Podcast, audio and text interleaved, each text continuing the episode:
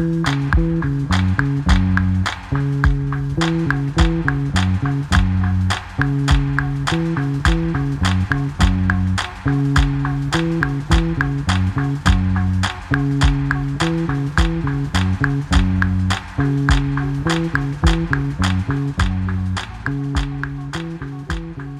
und herzlich willkommen zu Fantastische Wissenschaftlichkeit. Mein Name ist Martha. Mein Name ist Kuba. Ihr hört uns wie immer gerade auf Radio Blau oder als Podcast auf www.fantastischewissenschaftlichkeit.de. Wir sprechen wieder über Science Fiction und über Futuristisches, das uns im Alltag begegnet. Dazu gibt's Musik. Und heute wollen wir unter anderem über autobiografisches in virtuellen Welten sprechen. Wie stellen wir uns selbst und vielleicht unser Haus und so weiter dar in Spielen, vor allem in Online-Spielen? Und was macht das mit uns? Das ist meine neue Catchphrase für unsere Sendung. Was macht das mit uns? Jetzt auf Radio Blau. Vielleicht sollten wir uns so nennen. Das klingt wie so ein WDR-Podcast. Ja, das wäre ein bisschen hochgegriffen. Außerdem, ich glaube, es ist aber schon ein guter Titel, weil es ist einer von diesen Titeln, die irgendwie auf alles zutreffen. Ja, ne? stimmt. Dann kann man sich auch immer jedes Thema aussuchen, ne? weil Jedes wir müssen Thema. immer versuchen, Ja. so äh, es hinzubiegen, dass es irgendwie was Futuristisches ist. Aber ich finde, bei diesem Thema Ja, ja. passt das, ne? weil ähm, eigentlich, wenn wir, wenn Ja. wir, wenn irgendwas dran ist an all der Science Fiction, die es gibt, dann kann es doch nicht mehr so lange hin sein, bis wir alle nur noch in unserer virtuellen Welt leben mit unserem Avatar äh, Ja, und ja, so ja, weiter, ja. nicht wahr? Und ich meine, wir können auch immer, wie du sagst, äh, einfach behaupten, ja, vor fünf Jahren, da dachte man, das ist total die Science Fiction, aber jetzt ist es da. Das ist da, ja. Und was macht das mit uns? Und was macht das mit uns? ja. Okay, aber erstmal erzähle ich dir ein bisschen, was ich so gesehen oder gelesen habe Ich habe gelesen. in letzter Zeit. Ich fange vielleicht an mit, äh, letztes Mal hatten wir ja ähm, über Gerüche gesprochen, Mhm. ähm, unmögliche äh, Gerüche in der Science Fiction. Und da hatte ich erzählt von einem Buch, das ich gerade gelesen hatte, wo es um so spinnenartige und insektenartige Aliens Mm. ging, die so ein bisschen auf chemische Weise kommuniziert haben mit äh, Gerüchen. Jetzt lese ich den zweiten Teil davon. Die Bücher heißen Die Kinder der Zeit und jetzt die Erben der Zeit von Tchaikovsky, ist doch mal zu sagen, der Mann der vielen Talente. Nicht nur. Nicht nur Ähm, klassische Musik. Klassische Musik, auch moderne Science Fiction. Und ähm, auch diesmal geht es wieder um so ein bisschen äh, eine besondere Art von Aliens Mhm. auf einem anderen Planeten diesmal. Keine Spinnen? Die sind immer noch da, aber die Mhm. sind jetzt sozusagen, äh, die erforschen jetzt auch den Weltraum ein bisschen und gucken sich um nach anderen äh, Zivilisationen, die es noch so äh, gibt. Soweit sind die Spinnen schon gekommen. Jetzt haben sie einen anderen Planeten gefunden, wo andere Wesen leben. Und ich wollte dich fragen, ob du erraten kannst, was für, auf was für Tieren das wohl basieren könnte. Wenn man Mm. sich, äh, also ich habe schon das starke Gefühl, da hat jemand versucht, ne, sich so interessante Tiere auszusuchen, über die man spannende Science Fiction erzählen könnte. Sind diese Tiere vielleicht ebenso achtbeinig wie ihre Landgenossinnen? Damit hast du schon mal völlig recht. Mal sehen, ob ich jetzt nicht nur die äh, Familie treffe, sondern die, wie sagt- nennt man das in der Natur? Ach du, da habe ich auch keine Ahnung. Also Ich- Gattungen und Familien und äh, Arten. Also die, äh, nennen wir es mal Arten, äh, die prädestiniert sind für so Science-Fiction-Abenteuer und für seltsame Kommunikation, sind natürlich die Sepien. Äh, die, ich erinnere mich an diese Dokumentation, die ich glaube ich zwei, dreimal rausgeholt habe, äh, wo man eigentlich die ganze Zeit nur sagen will, wow, Dude, wenn du das zum ersten Mal siehst, nämlich diese Sepien. Eigentlich in allen Belangen absolut verrückte Tiere. Also eine Art äh, Tintenfisch nenne ich das Art jetzt mal. Also ohne, dass wir uns da jetzt gut auskennen, aber so in die Genau. Richtung Tintenfisch. ähm, haben die äh, Fotografie erfunden, die so aussieht, als ob sie alt wäre. genau. nee, das kommt daher, dass äh, mit ihrer Tinte äh, Fotografien dann gefärbt wurden in so einem bräunlichen Ton. Ähm, jedenfalls haben die zum Beispiel Kommunikationsmittel äh, die haben sozusagen so LED-Bildschirme auf ihren Unterarmen und können dann ihre Beute so wie als ob sie umarmen würden, aber stattdessen projizieren sie verrückte halluzinogene Muster auf äh, ihrer Umarmung und wickeln äh, sie so ein. Ja, genau. Und sie können auch ihren Körper so extrem verformen, äh, auch noch. Und eigentlich ziemlich cool, ne? So als Ausgangspunkt, um sich Alien-Kommunikation wieder äh, zu überlegen, wie die aussehen könnte. Äh, übrigens, äh, nebenbei gibt es noch andere äh, Wesen, die auf ein bisschen weniger interessant äh, mal wieder auf diesen Wasserbären-Tierchen basieren. Schon wieder, wie zuletzt in Star Trek Discovery. Oh. Spielen aber nicht so eine große Rolle, aber die, diese, ähm, also Octo, Octopi heißen die Mhm. in dem Buch. Ein relativ großes Thema, was jetzt der korrekte Plural von denen ist. habe schon mehrere Seiten damit gefüllt. Und ähm, also die Sprache, die die entwickelt haben, äh, fand ich nicht uninteressant, muss ich sagen. Also, ähm, und zwar ist das Besondere dabei auch, dass es so beschrieben wird, als wäre das Bewusstsein von so einem Oktopus ein bisschen wie so ein äh, verteiltes oder dezentrales System. Also, dass sie so ein kleines Gehirnchen zwar haben, das nennen die dann, oder das, der Autor äh, benutzt dann immer das Wort Krone dafür. dann haben sie eine, eine Weite, ne, also so, so ihre Gliedmaßen, die auch äh, so irgendwelche Nervenknoten haben, die ein bisschen selbstständig auch Mhm, mhm, mhm. ähm, sind. Und außerdem äh, sind die auch sehr stark verankert in so einer virtuellen Umgebung, in der sie gleichzeitig auch noch leben und versuchen, äh, das dann alles so äh, zu managen, was ich bis jetzt äh, eigentlich ganz ähm, Im Web. cool geschrieben fand. So eher im Intranet Ja. sozusagen. Ähm, was aber auf der anderen Seite für mich nicht so funktioniert hat, ist, dass die äh, also wie gesagt, diese Spinnen kommen da an, ne? Und Mhm, auch nur so mhm. ein paar Menschen. Und äh, die sehen das dann, wie die, was die für Signale ausschicken, was dann halt so Formen eher und Farben sind Mhm. und sowas. Ne? Und dann kommt wieder dieses Typische, was mich immer ein bisschen ärgert äh, in der Science Fiction, diese typische Reaktion. Äh, hä, die, die, die kommunizieren visuell. was soll das denn sein mit ihren, mit ihren Körpern und, und so. Ne? Also, wo man sich, Pervers. Genau. Wo man sich halt äh, irgendwie fragen muss, naja, es gibt das unter Menschen nicht, ne? dass man, dass es auch Sprachen gibt, die Mm, mit dem unmöglich. Körper und den Händen und so Unvorstellbar. unvorstellbar. Und das ist halt so ein, ja, das Genau. hätte irgendwie nicht sein müssen. Ne? Zum Beispiel, wenn ich allein diese Geste mache, hier, ne, weißt du absolut nicht, was damit gemeint ist. Mein Zeigefinger. genau, also das, ähm, äh, ja, Ja. Genau. Aber insgesamt muss ich sagen, bin ich ganz ähm, angetan. Ich bin ganz gespannt, was, wie es mit Ja. den Oktopussen, Und wenn dieser Oktopie Plural endlich geklärt ist. Ne? Also, ja, Ja, ich, ich, habe hier diesen Beitrag ausgegraben äh, bei uns auf dem Blog. Äh, ich lese ja mit Leidenschaft den Stack Exchange World Building Mhm. Kanal, also ein Forum im Prinzip, wo Leute sich darüber austauschen, wie man denn fremde Welten äh, am besten konstruieren, beschreiben, entwerfen kann. Ne, und da gab es eben auch die Frage vor ein paar Jahren wahrscheinlich mittlerweile schon.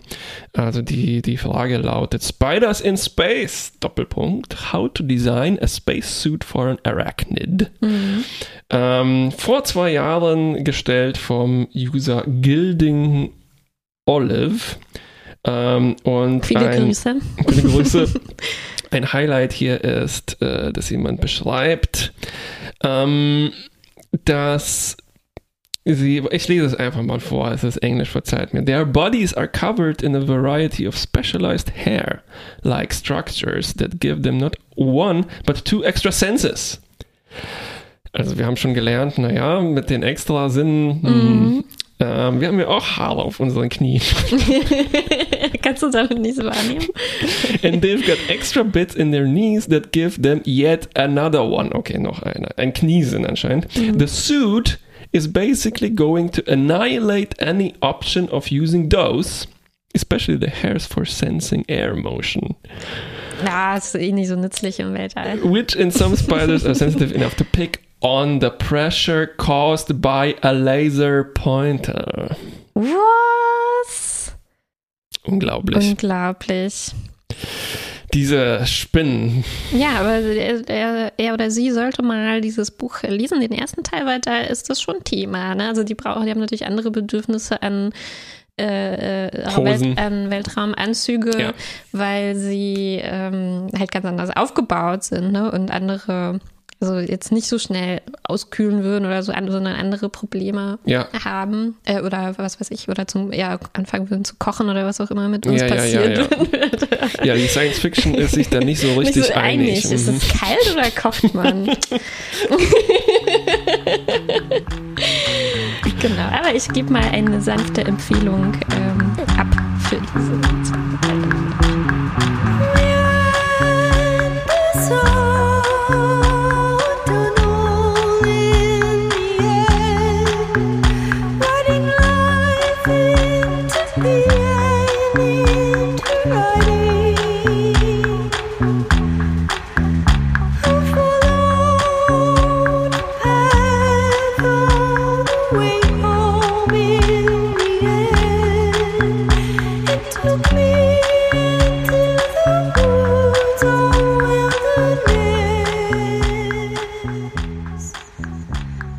Willkommen zurück bei Fantastische Wissenschaftlichkeit auf Radio Blau. Äh, aus der letzten Folge vor vier Wochen, äh, oder als Podcast natürlich, wann auch immer, ähm, ist noch etwas übrig geblieben. Wir haben uns unterhalten über unmögliche Zahlen. Unmögliche Zahlen. Ihr erinnert euch bestimmt an alles, was wir erzählt haben. Du auch, ne? Auf jeden Fall. Ich hatte ja gerade behauptet, wir hatten letzte Woche, äh, letztes Mal über unmögliche Gerüche gesprochen, aber das ist ja schon zwei Monate her. Siehste. Ja, äh, sehr gut. Jedenfalls mh, habe ich äh, noch etwas vorbereitet. Ähm, das wird jetzt mal sehen, inwiefern ich das aufregend aufbereiten kann, weil es ist ein bisschen mathematisch. Okay, aber ich finde, es, der, Name allein ist schon sehr aufregend. Das- ich bin schon hochgespannt, was es damit auf sich hat. Deswegen habe ich das auch ausgesucht. Ich, Und, und, ich, und was das mit uns machen wird. ich kannte den Begriff und ich dachte, den musst du dir genauer angucken. Also Begriff äh, üb- übrigens ist Busy Beaver, ne, fleißige Biber. Und ich musste dazu ein bisschen von meinem Studiumswissen, meines ersten von drei Studien reaktivieren. Ich habe mal Informatik studiert, wie sich das so gehört für anständige Leute, die nicht Radio machen.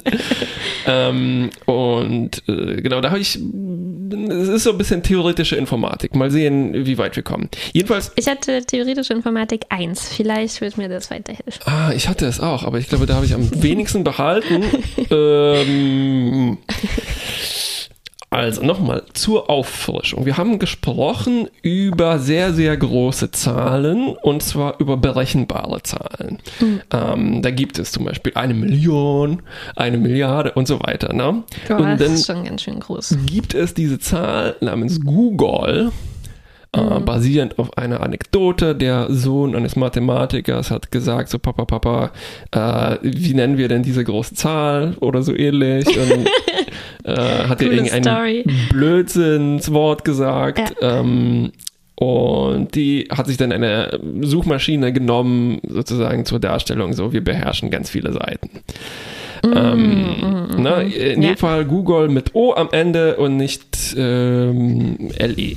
Und, und wie groß ist die Zahl? 10 hoch 100, glaube ich, also eine 1 mit 100 Nullen. 100 Nullen. Und ist das in der Größenordnung, also könnte man sagen, sind in der Suchmaschine Google so viele, kann die so viele Seiten zum Beispiel? Nee, kann sie überhaupt nicht. Also wir bewegen uns in den Größenordnungen Von äh, Atomen im Universum. richtig. So? Okay. 10 hoch 80 ähm, und von wenn das Universum ein Computer ist und man alle Vorgänge, die passieren, aufzeichnen, dann sind wir knapp drüber mit 10 hoch 123 oder so. Jedenfalls, Okay. Was ist mit äh, alle Pixel, aus denen die Webseiten bestehen, die Google finden kann? Wenn man wenn man Oh, wow. Milliarden von Ja, Jahren ja, ja. googeln würde. Ja, ja, ja, stimmt. Wir brauchen ziemlich viele. Potenzierungen. Das ist ja. so ein umgekehrtes Fermi-Paradoxon. Ne? Also es gibt diese berühmte Formel oder die Dirac-Formel, Mensch, ich komme jetzt auch schon durcheinander, die besagt, äh, wir haben ungefähr so viele Planeten im Universum und die Wahrscheinlichkeit, dass die in der überlebensfähigen Zone sind, mal Hm, die Wahrscheinlichkeit, okay, ja. dass sich da das Leben ausbildet und so weiter. ist klein. Und dann kommt am Ende 100% raus, ähm, plus minus zwei Größenordnungen oder so. Ne? Dass es Leben gibt oder keins gibt. ähm, das, das Leben, ach, das ist dann Geben muss. 50-50, glaube ich, kommt am Ende Okay, klingt Jedenfalls plausibel. umgekehrt, weil wir können ja ne, Modi Modifikatoren dranhängen, alle Webseiten mal eine Million Jahre und so weiter. Ja, ne? ja, ja. Und das Aber bringt das- uns Das eigentlich, bringt uns nichts. das bringt uns schon was, weil es illustriert ziemlich gut, was berechenbare Zahlen sind. Wir Aha, können, okay, ja. ja wir können ja. dann zum Beispiel sagen, es gibt Googleplex, das ist 10 hoch Google, also 10 Mhm. hoch 10 hoch 100. ja. Und wir können aber damit rechnen, wie mit jeder anderen Zahl. Äh, ne, mit Mhm. so Tricks, mit Kürzen und so weiter. Funktioniert aber alles. Wir wissen, Okay. auch wenn es sehr groß ist, ziemlich genau, was es ist. Ja. Und dann gibt es aber Zahlen, wo das immer schwieriger zu sagen wird. Es gibt ja zum Beispiel Grahams Zahl, Grahams Number. Und ähm, das war dann die größte tatsächliche Zahl, die in einem Beweis benutzt wird, in einem mathematischen Oh. Beweis. Stand sogar im Guinness-Buch der Rekorde. Mal wieder. Und Letztens schon über Rekorde. Die ist so groß, dass jedes von diesen Universumsdingen, die wir gerade besprochen Ja. haben, oder Googleplexen, völlig irrelevant sind dagegen. okay. Ähm, trotzdem können wir damit, wir können die immer noch teilen und sagen, die ist halt Googleplex sich größer und so weiter. Ne? Ja. Ähm, kurze Einführung, was Graham's Number ist. Ähm, stell dir vor, du hast einen Fleißigen Biber. Hoffentlich. Genau, und ein Würfel daneben und dann markierst du alle Ecken in dem Würfel und verbindest die auf bestimmte Weise. Und ähm, gibt es eine Möglichkeit, vier Ecken so zu verbinden, dass die so ein schönes Quadrat ergeben da drin. Ja. Ähm, und Grahams Nummer beschreibt dann, wie viele von diesen Ecken müssen wir, wie viele Dimensionen muss dieser Würfel haben, damit das nicht mehr ähm, möglich ist. Oh. Super abstrakt, es kommt raus, es ist wahnsinnig viel. Äh, eins ist ein Problem, was sich sehr leicht beschreiben lässt, aber dann sehr große Probleme bereiten. Ne? Und sehr große Zahlen Sehr rauskommen. große Zahlen rauskommen, genau. Und dann fügen wir noch eine Stufe der Abstraktion hinzu und dann kommen wir bei etwas raus, das der Busy Beaver ist. Der Busy Beaver, der fleißige Biber, ist hm, ein Rätsel, könnte man sagen. Können wir es lösen? Ähm, das ist genau der Ach, Punkt. wahrscheinlich nicht. Nehme ich mal an. Ähm, es kommt tatsächlich, äh, äh, äh, wir kommen gleich dazu. Okay. Also ich muss erst kurz ausführen, was ist eine Turing-Maschine? Ah ja, so eine Art Fließband. Eine Art Fließband, ein ganz einfacher Computer, der hm, eine Illustration ist für das, was ein Computer macht, aber man kann es tatsächlich auch bauen und man kann es rechnen lassen. Erfunden von Alan Turing, berühmter Mathematiker, Informatiker, 40er, 50er Jahre. Ähm, so, und die kann, du kannst sie auf Papier machen, äh, du, also du kannst mit, mit, einem Bleistift diese Turing-Maschine ausführen, man kann die auch bauen, dann fährt so ein, so ein kleiner Zug hin und her ne, oder so, so ein Lesegerät. Man kann die natürlich dann auch programmieren und virtualisieren und so weiter. Und man kann damit auch irgendwie rechnen, als ob es eine Formel ist. Ähm, so, der Turing-Maschine basiert auf äh, besteht aus mehreren Komponenten. Wir haben ein Band, wie du schon richtig festgestellt hast. Da sind Daten drauf. Also meistens Einsen und Nullen, äh, A und B, aber wir beschränken uns mal auf die Einsen und Nullen. Ähm, dieses Band ist potenziell sehr, sehr lang ne? und äh, es ist wirklich eine Folge und da gibt es eine Richtung nach links und nach rechts und irgendwo fängt das an. Dann hat die Turing-Maschine einen Lese- und Schreibkopf. Also tatsächlich kann man sich das vorstellen wie so ein kleines Autochen, was dieses Band nach links und rechts abfährt und dann diese Einsen und Nullen lesen kann und die auch schreiben kann. Ah, ich dachte, ich habe es mir so vorgestellt, dass es an einer Stelle und das Band läuft daran vorbei. Und ich lese das da ab. Äh, ja, das ist genauso gut möglich. Also du kannst dir auch vorstellen, Das wie ein Schließband. wie ein Kassettendeck und wo ein Band dann nach links und rechts Mhm. läuft und dann schreibt, dann nimmt man da drüber wieder auf oder spielt es ab. genau. So, ne? ja. ähm, Im Prinzip das Gleiche. Ähm, so, und dann haben wir einen Regelsatz für die Turing-Maschine, für den Kopf. Ja. Und der besagt zum Beispiel, okay, wenn du gerade eine 0 gelesen hast, dann schreibe eine 1 und fahr nach links. Oder wenn du eine 1 gelesen hast, dann schreibe eine 0 und fahr nach rechts. Und damit kann man noch nicht so viel machen. Wir brauchen noch eine Komponente mehr. Und das ist der Zustand, nennt man das. Und weil er so abstrakt ist, habe ich mir gedacht, wir nennen das mal Farbe. Und zwar kann die, der, der, der Kopf, der da hin und her fährt, eine Farbe annehmen. Rot und blau, sagen wir mal. Ne? Und dann kann man diese Regeln formulieren äh, mit dieser einen Dimension mehr. Ne? Also wenn du blau bist und du eine Null liest, dann fahr nach links und bleib blau. Oder wenn du Oh. blau bist und du liest eine 1, dann fahr nach rechts und werde rot. Das könnte ich schon gar nicht mehr leisten, wenn ich dieser Lesekopf wäre. Ähm, es, mit Bleistift und Papier geht es tatsächlich ganz gut. Also ich Okay. habe mir ein paar von diesen Busy Beavern äh, aufgeschrieben und habe das nachvollzogen. Es, Okay, es, es okay, geht ganz geht. gut. Ja. Gut. Ähm, Was, was macht der Biber? Was macht der Biber? Genau. Also, äh, wir müssen noch eine Sache, äh, sorry, für die Theorie machen. Und zwar äh, gibt es so eine Frage, mit meinem Regelsatz und mit meiner Turing-Maschine, bleibt die am Ende stehen oder nicht? Mm, und das ist Berechenbarkeit? Und das ist, das ist, hm, das führt uns auf dieses Glatteis. Ah. Okay, der Busy Beaver, Also, also so, so, so grob gesagt, äh, man kann damit äh, Aufgabenstellungen oder Probleme oder auf, also so Rätsel kategorisieren danach, wie äh, ob sie damit jetzt lösbar wären äh, äh, Genau, oder nicht. genau. Ja, und ähm, das sagt uns das dann auch, ob wir die theoretisch mit einem Computer dann tatsächlich auch ausrechnen können Genau. oder nicht? Ja. Okay. also wir können sagen, dass unsere Computer nur einfach viel kompliziertere Turing-Maschinen sind. Aber alles, was unsere Computer an Problemen und Rätseln ausrechnen können, das können Turing-Maschinen auch. Mhm.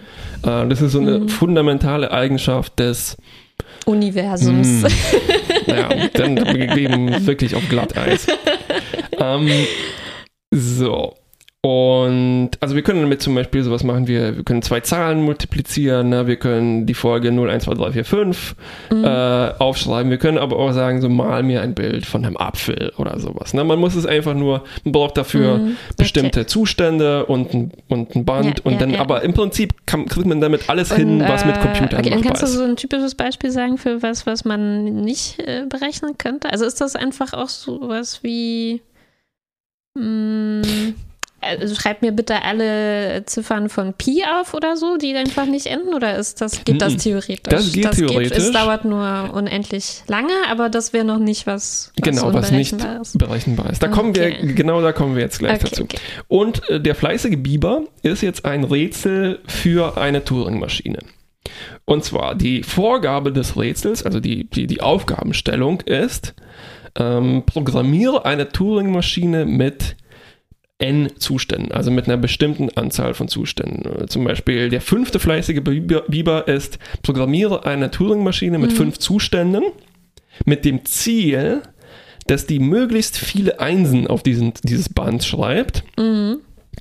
und die aber anhält.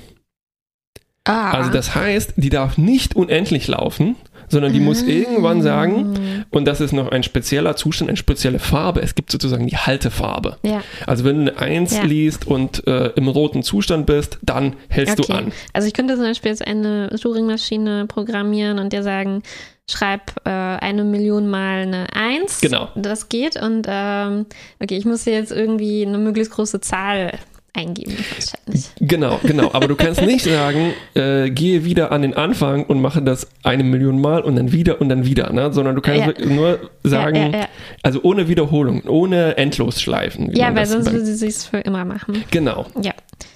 Und es klingt ziemlich simpel, ne? Und, aber es verstecken sich da ziemlich viele komplizierte Fragen dahinter. Es hat angefangen in den 60ern, diese äh, Aufgabenstellung, und tatsächlich mit Bleistift und Papier. Ne? Und Also dann es gibt gar keine Biber, es ist einfach nur, weil es so Fleißaufgaben Ja. sind. es gibt keine Biber. Oh, ich dachte, das ist so ein Gedankenexperiment. Wie stell dir vor, ein fleißiger Biber fällt fünf Bäume am Tag. Was ist, wenn wir dann tausend fleißige Biber haben? Ja, das Leider klingt- nicht. Vielleicht hätte ich da, wenn das so wäre, hätte ich vielleicht zu Ende studiert. Okay, Okay. Äh, gut. Also es hat angefangen in den 60ern na, mit, mit Bleistift und Papier. Dann gab es irgendwie so einen Rätselwettbewerb in den 80ern, wo sich tatsächlich ein paar Typen hingesetzt haben. Ähm, und die haben die Turing-Maschinen ausgerechnet für 1 bis 3 Zustände. Also 1 bis 3 Farben, ne? Rot, Grün, Blau, Oh, sagen okay. wir mal. Mhm. Ähm, und Wie, äh, und da kam dann eine, eine was kam dabei raus? also Achtung, so im, im, im wenn, wenn die nur einen Zustand haben kann, dann, dann sind das, glaube ich, vier Einsen kann die schreiben. Ne? Äh, nur? Und ähm,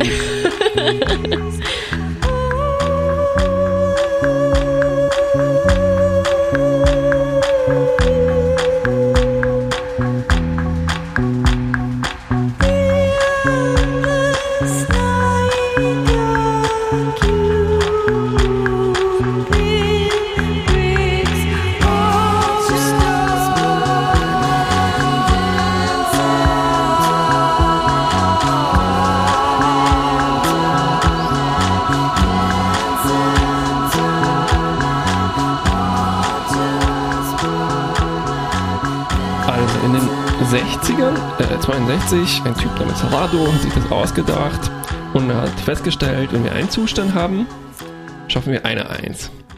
Es gibt aber schon 64 mögliche Turing-Maschinen.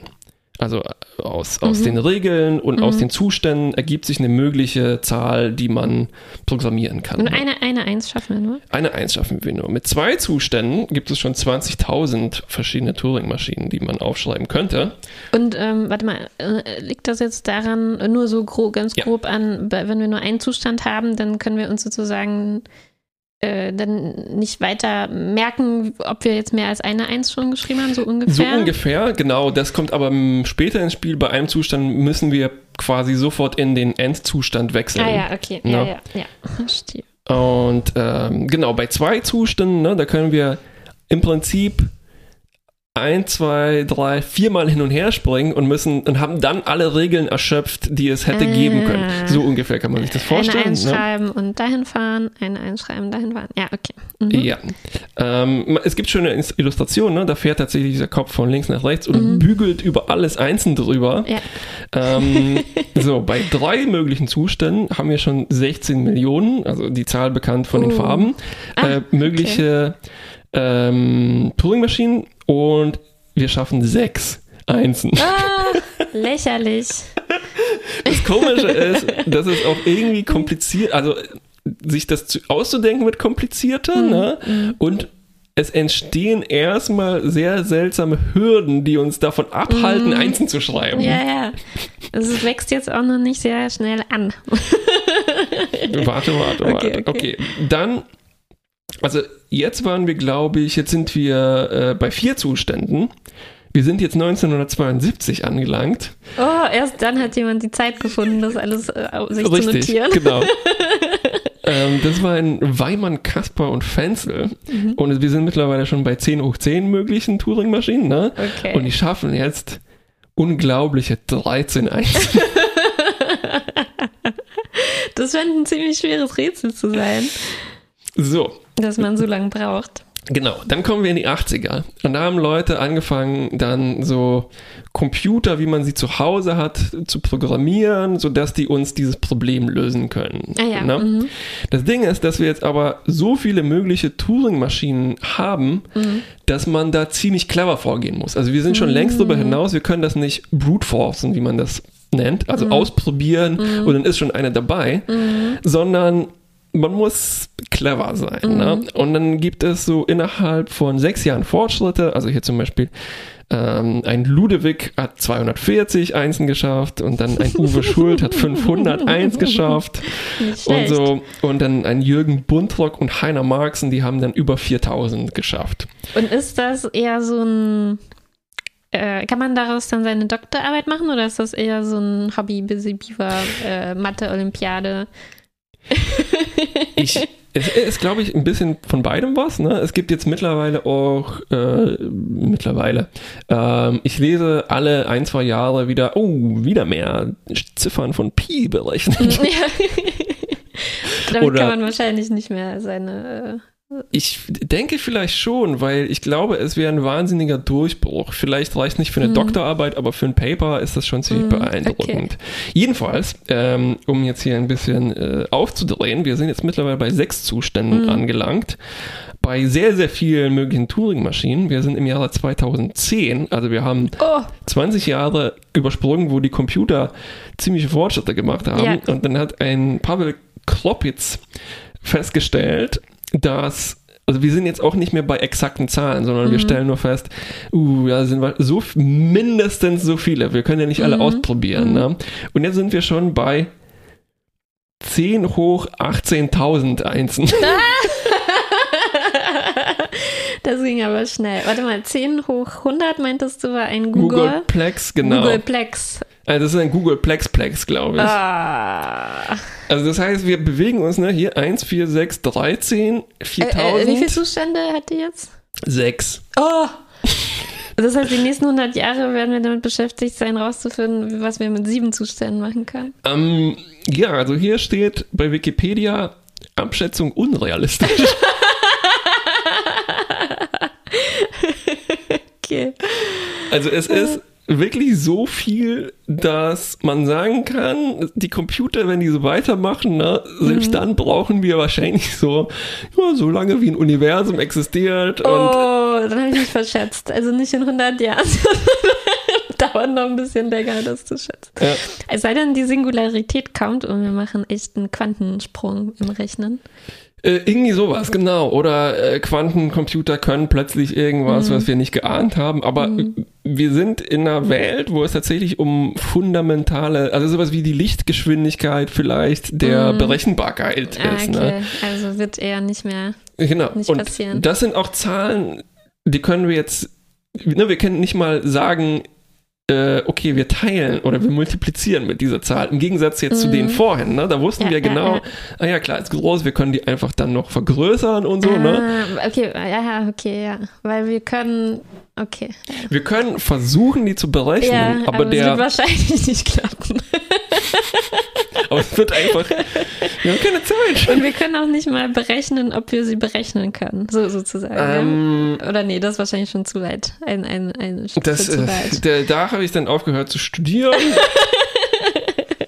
Aber du hast genau recht. Also ähm, man merkt da ganz viele fundamentale Probleme. Ne? Wir haben letztes Mal oder vorletztes Mal, ähm, als wir die äh, Bibliothek von Babel, äh, hieß die so, ne, wieder ausgegraben haben, äh, wo alle möglichen Kombinationen irgendwo aufgeschrieben sind auf einer Seite mit einer Seitenzahl, die so lange ist wie das, was ich aufschreiben will. Ja, ne? ja, ja, ja, ja. Und äh, genau so haben diese ähm, Busy Beavers auch eine Verbindung zu, ähm, wie lange ist das kleinste Programm, was ich brauche, um etwas zu aufzuschreiben. Mhm. Und dann ist das Programm selbst irgendwie genauso Genau, lang oder länger richtig. oder so. Okay. Ja, das war Ja. jetzt vielleicht ein bisschen zu konfus, um wirklich weiterführend zu sein, aber Nee, ich glaube, ich habe jetzt ein grobes Verständnis von einem Busy Beaver erlangt. ge- so fleißig, das kann man sich gar nicht vorstellen. Das ist genau das. Man kann so fleißig,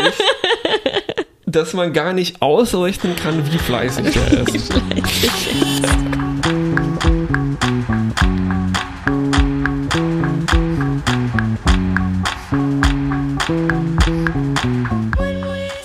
Zurück bei Fantastische Wissenschaftlichkeit. Äh, fleißig wie die Biber schreiten wir hier in unseren Themen voran.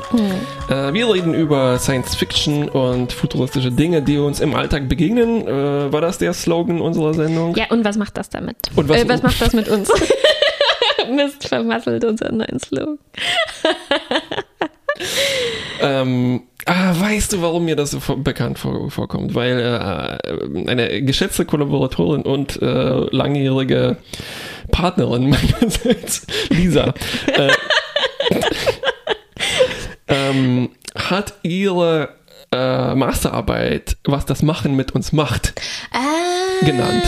Ja, ja. Ne? ja also ja. die, die, die Idee, dass handwerkliche Arbeit, etwas, was wir Mhm. mit unseren Fingerchen tun, tatsächlich auch uns verändert. Mhm. Hoffentlich zum Besseren. Ne? Und wir hatten eine lange Diskussion darüber, ob das, was ich so von Tag zu Tag mache, also Programmieren, Computer und so Mhm. weiter, auch handwerklich ist oder nicht. Ne? Also weil man kommt natürlich schnell an die Grenzen von so einer Definition, ja, es muss, muss was mit den Händen sein. Ne? Ich bediene meine Tastatur ja auch virtuos und so. Ja. Und ähm, inwiefern hat das, was ich da programmiere, eine Beziehung zu jemand, der, ähm, ich weiß nicht, ein Stück Holz hobelt und ganz Ja, genau ja, ja. aussägt und so weiter. Spannende Frage. Ich glaube, wir konnten das am Ende nicht so richtig klären, äh, aber ähm, Aber es hat was mit euch gemacht. ganz genau. So kommt man eigentlich aus allem wieder raus. Ja. Nun denn. Ja, also was wir eigentlich, unser Ausgangspunkt war äh, so ein bisschen ein Artikel, den wir gelesen haben auf architecturalreview.com, Wow. interessanterweise, wo es äh, um, auch um Bauen ging auf eine gewisse Weise, aber in virtuellen ähm, Welten, also zum Beispiel ähm, Wir haben gebaut. Spiele, in denen man äh, ganz äh, banal jetzt ausgedrückt ein Haus baut Mhm, mhm. etwa, oder sich einrichtet Mhm. und wie die Leute dabei ähm, vorgehen, Ja, was man da Gegenteil beobachten kann. von Angry Birds. genau, wo man nicht ein Haus zerstört, sondern eins ähm, aufbaut. Prominentes Beispiel jetzt in Lockdown-Zeiten natürlich. Animal Crossing New Horizons, Mhm, äh, ganz bekanntes oder ganz weit verbreitetes ähm, Online-Spiel. Kann man auch nicht online spielen, aber Mhm. ähm, äh, so das Bekannte daran ist die Online-Funktion, wo jeder und jede Spielerin ähm, eine kleine Insel zugeteilt bekommt und ähm, dort Mit einer knuffigen Comicfigur rumläuft. Ne? Und dann Genau, die man sich auch selbst gestaltet. Ne? Da Mhm, können wir gleich auch dazu kommen. Und da wohnen dann andere kleine Tierchen, mit denen man sich anfreunden kann. Aber äh, im Prinzip die meiste Zeit ist man damit beschäftigt. Zu ernten. Zu ernten? Rüben. So viel weiß ich über dieses Spiel. Nee, nee, nee, nee, nee. Also wenn man die Rüben einfach ernten könnte, die sind quasi das, äh, das äh, so was an der Börse gehandelt wird.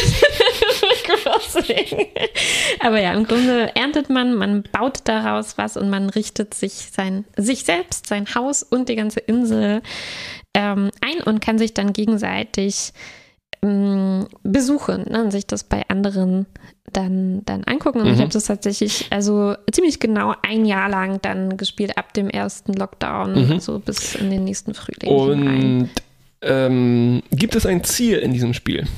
Ähm, ja, das ist natürlich, das knüpft jetzt so ein bisschen auch an unser äh, Thema von ein paar Monaten an, wo wir darüber gesprochen haben, mh, dass Spiele manchmal auch so eine implizite Mechanik haben, Ja. die man vielleicht auf den ersten Blick nicht sieht und die jetzt nicht besagt, okay, du musst eine Million Dollar sammeln, sondern Dann bist du fertig. dann bist du fertig, aber trotzdem auch so offene Spiele können natürlich bestimmte Anreize setzen. Ne? Also wenn du das und das nicht machst, dann hast du eigentlich nichts von dem Spiel, Ja. dann kannst du nichts machen. Also wenn man jetzt nicht äh, zum Beispiel sich sagt, na, nee, so Sachen kaufen, äh, Shopping finde ich irgendwie doof, ich Mhm, will mhm. jetzt keine Möbel shoppen gehen, dann bleibt nicht mehr so allzu viel übrig. Ne? Also Mhm. es geht schon darum, es viel um Sachen Mhm. ähm, die man herstellt oder kauft und dann äh, platziert auf eine bestimmte Mhm. Weise. Und äh, das Muss ich mich eigentlich um meine, mein, mein Stoffwechsel, nenne ich das mal, auch kümmern? Also, weil der Vergleich, der mir dazu einfällt, ist sind natürlich die Sims. ja. Ein Spiel, was ein bisschen älter ist, wo man sich auch ein Haus einrichtet Mhm. und sich dann aber auch so, ich muss ein Glas Wasser trinken und ich muss meinem, meiner Spielfigur sagen, so jetzt gehen wir auf Toilette. genau. Darum musst du dich nicht kümmern. Du kannst Sachen essen, aber nur, wenn du Superstärke gerade kurz brauchst, um einen Baum auszureißen oder so, wie das so ist. Mhm. Äh, und es gibt Stoffwechsel, aber ähm, also generell äh, musst du dich darum nicht kümmern. Es ist keine Simulation in dem Sinne, dass Mhm. äh, so das Alltagsleben irgendwie abgebildet wird. abgebildet wird, genau. Ähm, und es gibt erstaunlich wenig, also so der größte Unterschied, würde ich sagen, zu den Sims ist, man interagiert eigentlich nicht mit den ganzen Sachen, mit denen man seine Insel vollstopft. Also meistens haben die ein Aussehen. Und Man stellt die auf nichts. und man stellt die fertig. auf und die einzige Interaktion, ähm, grob gesagt, die es gibt, ist Sitzen. Also auf Sitzmöbel kannst du dich setzen. Aber äh, ne, manchmal gibt es noch eine Animation, aber eher selten. Ne? Also du kannst äh, was Ja. anklicken, dann äh, weiß ich nicht, ähm, dreht es sich das. Karussell oder was auch immer, aber ähm, oder der Herd geht an und aus, aber du kannst dann nicht kochen, du kannst nicht, ähm, du kannst nicht wirklich äh, ähm, eine Rutsche oder so, die du dir gebaut hast, dann benutzen und darunter rutschen. Ja. Nein, du kannst nichts, du kannst es nur abstellen. Und das war für mich eine große Umstellung, spielen wie den Sims. Und ich habe mich auch gefragt, wie wird denn das dann sein? ne? Also natürlich wollte ich dann auch meine äh, Freundinnen besuchen auf Ja, ihren ja. Inseln und ich dachte so, okay, naja, also ich habe mir jetzt mein Haus gebaut, eingerichtet, da habe ich jetzt einen Tisch und vier Stühle, ne? Und dann äh, gehe ich dann wahrscheinlich zu denen und die haben die vielleicht in einer anderen Farbe oder so. Ne? Mal, mal gucken, wie Stark. das, wie das Ja. so ist. Ähm, und ich muss sagen, ich war dann sehr überrascht, wie anders Mhm. es auf anderen Inseln nicht nur aussieht, sondern irgendwie sich auch anfühlt oder Oh, so. okay. Ähm, und äh, habe mich sehr wiedergefunden in diesem Artikel eben dazu, Okay, cool, ne? ja. weil sozusagen selbst mit diesen mega limitierten Möglichkeiten, einfach nur Sachen Mhm. verschieden zu platzieren, äh, merkt man dann erst im Vergleich, fand ich, so äh, wie viel man damit, äh, wie viel man da von sich preisgibt Ja, irgendwie ja. in seiner Insel. Ne? Also wenn man dann Leute einlädt und alles zeigt und auch so ein bisschen erzählt, ah, das habe ich aus hier gebaut, weil das und das. Ne? Ja. Äh, da steckt sehr viel äh, Information über einen selbst äh, Wow. äh, drin, fand ich. Zum Beispiel Mhm.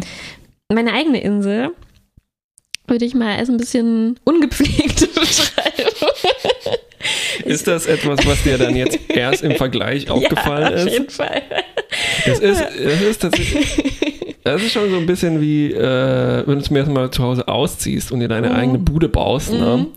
Und du hast nie drüber nachgedacht, wie ist denn das jetzt mit den, mit, äh, wie mache ich ein Haus, ne? Du hast ja me meistens dann in etwas gewohnt, was für dich hingestellt wurde. Ja, was schon da war. Und dann äh, bekommst du so einen- sozusagen einen neuen Teil des Gehirns, der dafür zuständig ist, so das zu beurteilen. Ne? Und dann besuchst du andere Leute Ja, und ja. stellst fest, ah, Regale.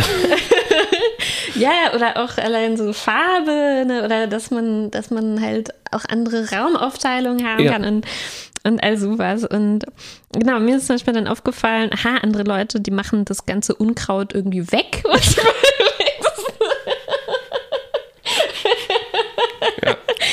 Und ähm, zum Beispiel ne, w- achten die darauf, dass alles so ein bisschen aus einem Guss ist, in einem Stil oder so. Äh. Oder zum Beispiel bauen die vielleicht so ein bisschen ihr eigenes Haus nach oder Mhm, einfach so ein mhm, klar. normales Haus, in dem man wohnen würde, ne? während ich einfach so abgefahrene Sachen, die mir irgendwie verrückt vorkamen, überall hinstelle, weil ich es irgendwie witzig finde. Ja, ja. Ähm, ne, und gerade mit diesem, also ich habe einen Großteil der Insel so gelassen, wie sie ist, weil ich dann so denke, naja, da wächst jetzt hier so ein schöner Wald, den will ich jetzt natürlich nicht abholzen oder Nee, da ja, äh, klar, wegnehmen und so. Ne? Und Ja. das drückt halt viel, viel so aus. Ne? Also natürlich, wenn ich einen Garten, einen echten Garten hätte und ich lasse den einfach so wachsen, wie er ist, das macht einen bestimmten Eindruck ne, und das repräsentiert einen auf, eine, auf eine Weise. Und das war mir vorher nicht so aufgefallen. Ich dachte so, naja, ich mache eigentlich ziemlich wenig. Ich spiele das jetzt nicht so wahnsinnig äh, oft. Ne? Ja. Ich investiere nicht viele Stunden. Also äh, wird meine Insel wahrscheinlich so durchschnittlich irgendwie aussehen, aber überhaupt nicht so. Also, schon Ist das, also, was du beschreibst, erinnert mich auf eine Weise an ähm, MySpace. Aha. so will ich für unsere jüngeren äh, Oh. ZuhörerInnen ein bisschen erklären, was MySpace Also ist. MySpace war das alte Fa das alte Friendster, ups, das alte StudiVZ, StudiVZ, ups, das ja. alte Facebook, Ja. ups, das alte TikTok. Snapchat. Sna ah, ja, ja, richtig, was, was ausgelassen. Ja, es war ein frühes ähm, soziales Netzwerk, was glaube ich gar nicht mit der Idee entstanden ist, ein soziales Netzwerk zu sein, sondern Ja, man eher so eine Webseite für Musiker. für Bands, also die sich da so genau. ein kleine, kleines Mhm. Profil aufbauen können, ihre Songs hochladen können. Ne? Und dann kann, konnte man sich äh, dieses Profil gestalten. Und weil man da jetzt nicht nur auswählen konnte, ich hätte gerne die Schrift pink und der Hintergrund wird quasi dazu festgelegt, damit es auch le- lesbar Mhm. ist und Sinn macht, ne? sondern du hattest auf alles Einfluss, indem du HTML und CSS programmieren konntest, Mhm. hat das Ganze natürlich ausgesehen wie ein Wahnsinns-Müllhaufen. Ja, also, was du gerade beschreibst, erinnert mich auch an ähm, vielleicht noch frühere Zeiten. Ich will in damit so nicht einer- sagen, dass deine Insel wie ein Müllhaufen ist. naja, auf eine Art. Also, äh, ich war mal in einer Ausstellung zum Thema GeoCities bei unseren, Ja. also noch, noch aus früheren Zeiten, Webseiten. Äh, so damals wirklich nur mit ähm, halt so HTML-Elementen Mhm, ne, programmiert, wo Leute tatsächlich damals noch sowas raufgeschrieben haben wie Hallo, ich bin Martha und meine Hobbys sind das und das. Ja. Hier habe ich Mhm. 20 Bilder, die ich zu meinem Lieblingsthema gefunden habe und was war auch immer. Ne? Also Ja. wo einfach so jeder sein persönliches Ding hatte und drauf getan hat, was Ja. man wollte. Ja, das machst du eigentlich heute auch immer noch. Immer nur noch. Halt schön einsortiert in quadratische Kacheln bei und- Instagram. Genau, die man nicht so umfassend selbst gestaltet mehr. Richtig, genau. Ja, ja. Ähm, ja, es ist alles jetzt äh, schön sauber einsortiert, ne? Und MySpace war eben der Unterschied, dass du viel zu viele, Mög also naja, eigentlich gut viele Möglichkeiten hattest und da hat auch viele Leute dann dazu, äh, also denen beigebracht, HTML und CSS äh, zu programmieren. Mhm. Bestimmt viele Mhm. Karrieren entstanden dadurch. Mhm.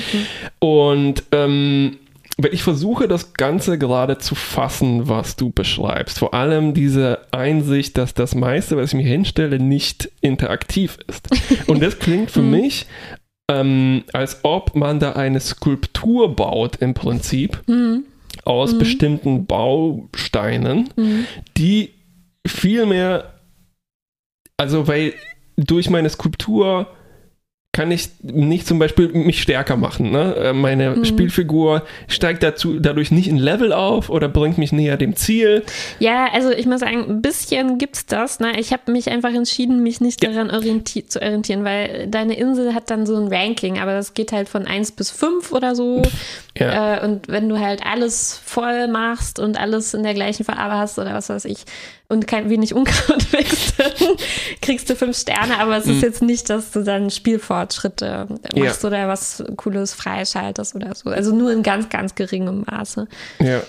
Ähm, das heißt, ich baue eine Insel und die ist viel mehr ein Ausdruck meiner selbst als ähm, ein Spiel im althergebrachten Sinne Mhm. etwas wie ein Rätsel, das ich für mich löse zu meiner Mhm. eigenen. Belustigung. Belustigung, so. ne? Ja, das ist eine gute Beschreibung. Also insofern ich, ist ja. es dann, deshalb erwähne ich MySpace, das klingt dann wirklich wie ein soziales Netzwerk, wo ich anderen Leuten zeige, guck mal, Mhm. Das ist mein virtuelles Selbst, was ich Ja. mir innerhalb dieser Grenzen aufgebaut ja, habe. ne? Und es ist halt, die, deine Bausteine sind jetzt nicht deine eigenen Fotos wie bei Instagram, wo du dir dein Feed zusammenbaust Mhm. und kuratierst und so Mhm, weiter, ne? mhm. sondern halt eine Konfiguration aus diesen. Stühlen Zum Beispiel. Und. Unkraut oder kein Unkraut. es ist also wirklich, wie- also hauptsächlich so eine Art begehbares visuelles äh, Ja. Kunstwerk, ja, Ja. das ich mir, das ich mir ja. errichte. Woran mich das auch erinnert, und ähm, ich habe auch überlegt, ähm, ob wir denn so eine autobiografische Architektur in Anführungszeichen, nenne ich das mal, auch in anderen Medien Mhm. haben. Ne? Und da sind mir Lego-Steine ein- Mhm. eingefallen. Ne? Also weil, äh, also wortwörtlich kann man da Häuser bauen. Wortwörtlich. Man kann Häuser bauen und das ist Architektur, ne? Und dann Mhm, habe ich so mhm, kleine mhm. Figürchen und kann mit denen spielen. Mhm. Und äh, ich habe schon sozusagen auch fertige Sets, wo ich eine Bauanleitung habe hierfür. Und dann gibt es sogar diese jetzt, äh, diese dedizierten Architektursets, wo ich das Taj Mahal, das größte Set und so weiter, Mhm, nachbauen mhm. kann. Ne? Und dann ist mir eingefallen, dass es, glaube ich, unterschiedliche Spielmodi gab und gibt bei diesen Lego-Sachen. Also, Ja, äh, oder es gibt solche Spieler und solche Spieler. Ne? Und wenn ich mich richtig erinnere, ich mochte gerne Dioramen aufbauen, also solche Konfigurationen aus Bausteinen, die ausdrücken, was ich bin und was ich gerne mag. Aber als das dann aufgebaut war und alles schön, alle Figuren angeordnet waren, das war das Fertig. fertig. Das Ja, war das ja. fertige Ding. ja, ja. Ich nehme dann nicht die Figur in die Hand und mache Ja, während das für andere halt genau das Ding ist, ne? ne? Ja. Also du baust dir eine Umgebung zum Spielen und dann interagierst du damit und, und spielst Ja. da. Und wie hast du denn dann äh, die Sims gespielt? Kurz auf jeden Fall. Okay. Ähm, ich glaube, es gab nicht so richtig viel für mich her, woran ich mich da jetzt festbeißen konnte. Auch ich glaube, Mhm. weil die architektonischen Mittel recht beschränkt waren für meinen Geschmack. Ne? Ah, vielleicht Also, hängt das ja dann damit zusammen. Also vielleicht wolltest du dann halt was bauen und dann warst du fertig, ne? während ähm, ich, meine Gebäude sehr zweckmäßig waren und ich einfach dann nur äh, meine kleinen Leute haben wollte und mit denen dann ihr Leben nachspielen, genau, genau. wollte, ja. Ähm, ich denke auch, vielleicht gibt es da so die typischen Phasen. Phase 1, äh, man guckt, was der, das Spiel hergibt und baut totales Chaos. Dann Ja, ja. macht man neu, weil man merkt, so, oh, ich habe einen totalen Müllhaufen gebaut. Ne? und dann im zweiten Schritt baust du vielleicht dein eigenes Haus nach, ne? Mhm. so Imitationsphase. Und beim dritten hast du sozusagen die, Hand- das Handwerkszeug gelernt und kannst dann deine Traumvilla oder. Ja, die, ja, ja. die Brücke der Enterprise nachbauen. Ja, was jetzt so in Minecraft und so ne, passiert. Vielleicht sind das auch die Phasen da. Ich habe zu, zu den Sims eine kleine Studie rausgesucht, Mini-Studie auf gamestudies.org, die heißt Self-Portrayal in a Simulated Life. Mhm. Und ähm, das ist wirklich eine kleine Studie. Also jemand hat 30 ähm, vor allem junge Leute, ich glaube damals tatsächlich auch, als die Sims 2 gerade raus waren oder so, ähm, befragt und spielen lassen eine bestimmte Zeit. Ähm, also nochmal zu, kurz zur Einordnung, die Sims, ähm, das ist eben dann wirklich, also heißt ja auch schon so, ähm, ein Hauptaspekt davon ist eben diese Simulation, dass diese kleinen Leute, die man da steuern kann Ja. Und für die man das Haus baut, äh, dass die Hunger haben und äh, Komfort bedürfen, all das, Ja. was man dann äh, decken muss und Die auch soziale Sinn- Bedürfnisse. Fünf Sinne, Hunger und Urindruck, wie wir gelernt haben. Genau.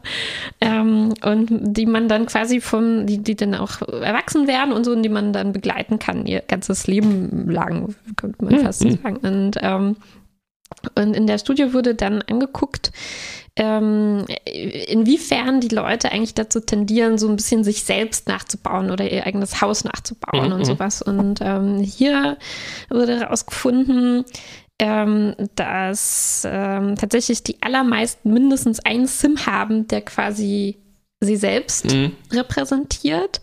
Äh, manche haben auch so eher sowas gesagt wie eigentlich repräsentiert jeder meiner Sims mich ein bisschen, eine also verschiedene Facetten ähm, von mir. Und bei den allermeisten, äh, dieser eine Sim zumindest, hat auch übereingestimmt, zum Beispiel in ähm, Geschlecht und Aussehen so mm, ungefähr und auch in den Eigenschaften wie Verspieltheit, ne, Ordnungssinn und sowas, Ja. was man sich selber so zuschreiben würde. Mit, mit einigen Ausnahmen, vielleicht haben wir gleich noch Zeit da ein bisschen drauf einzugehen. Und ähm, die meisten haben dann auch tatsächlich so beschrieben, wie du gerade gesagt hast, dass man ähm, viele eben äh, äh, so ihr eigenes Leben nachspielen oder nachempfinden. Mhm, mhm. Entweder ihr aktuelles oder ihr vergangenes, also Mhm, zum Beispiel mhm. wie die Kindheit, wie es in der Kindheit so aussah im Haus und wie die Familienverhältnisse waren und so war es. Da war auch ein bisschen eine genauere Analyse drin, wie das zum Beispiel ist bei Leuten, die geschiedene Eltern haben, wie die das dann Mhm. gespielt haben. Also, da gibt es ganz ähm, vielleicht interessante Sachen noch, ähm, noch äh, rauszufinden. Das waren jetzt ein bisschen wenig Befragte, um das genauer zu untersuchen. N gleich sieben. Ähm, genau, und äh, 30. Ja.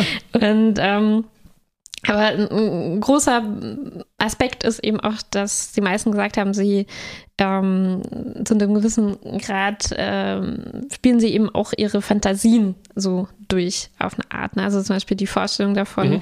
ich äh, will mal wissen, wie das wohl wäre, wenn man verheiratet ist, ne? wie so? Oder wie wäre es, wenn ich einen Partner, Partnerin hätte, der Ja. so und so ist? Wie wäre es, wenn ich so eine Karriere hätte? Äh, oder wenn ich solche Leute daten würde? Ne? Und Ja. dass man dann wirklich so ein bisschen sich ausprobiert Klar. und ähm, in der virtuellen Welt Ja. ähm, so macht. Oder dass man eben auch experimentiert mit ähm, vielleicht Charakteren, die man sich anlegt, die dann das genaue Gegenteil von einem sind. Und Mhm, ja. ähm, dann schaut, ähm, was das mit einem macht. Ich kann es nicht anders ausdrücken.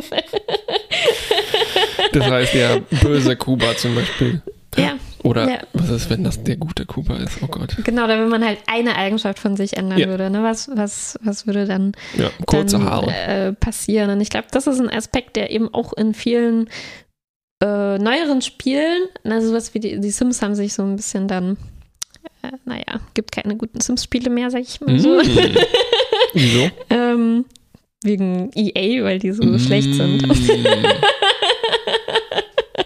Wie auch immer. Aber durch diesen Baustein, dass man sich selbst kreiert und darin rumschrauben kann und so, das ist ja eigentlich so immer dieser mm, Charaktereditor, den man hat Genau. in ganz vielen auch so Rollenspielen und so. Ja, Sportspiele auch übrigens. Sportspiele auch, ja, wirklich, genau.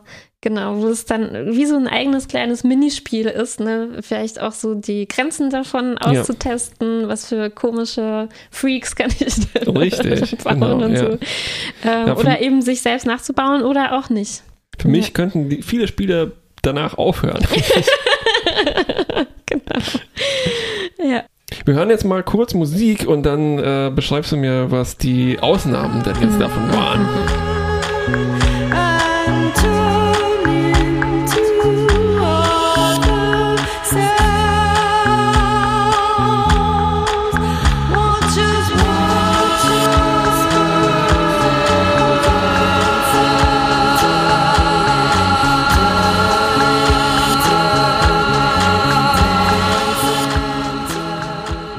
So, zurück bei Fantastische Wissenschaftlichkeit. Wir reden immer noch über ähm, autobiografische Architektur in virtuellen Welten.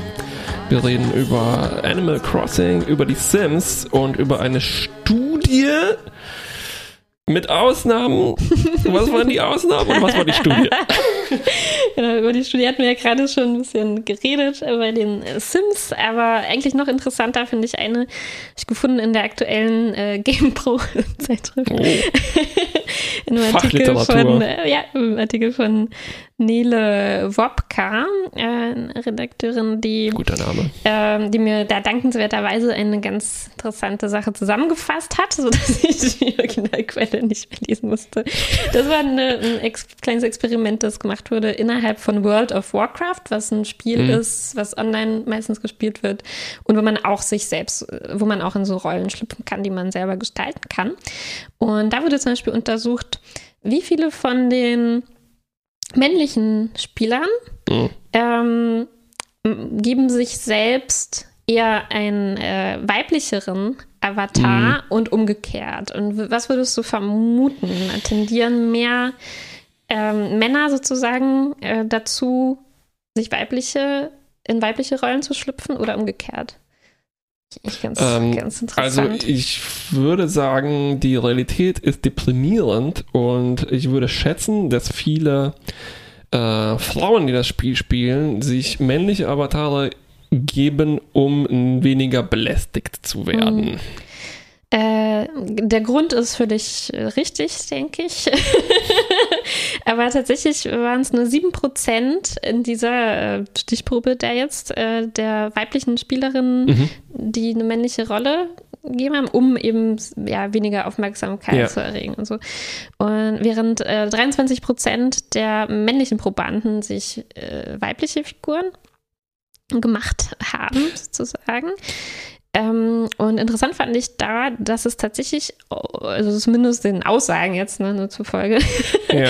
äh, natürlich spielt da auch sowas mit rein wie äh, naja, ich gucke mir so gern La- Lara Croft an ne, beim Spiel und sowas, aber auch ähm, so ein bisschen eben die Umkehrung, dass man diese Aufmerksamkeit äh, gerade haben will, ne, dass man Mm, mehr, mehr mm. auffällt dann mit so einem Avatar und Ja. andere Interaktionen Ich ähm, vermute, dann es, bekommt. ich vermute, es ist sogar noch deprimierender, als ich geschätzt habe.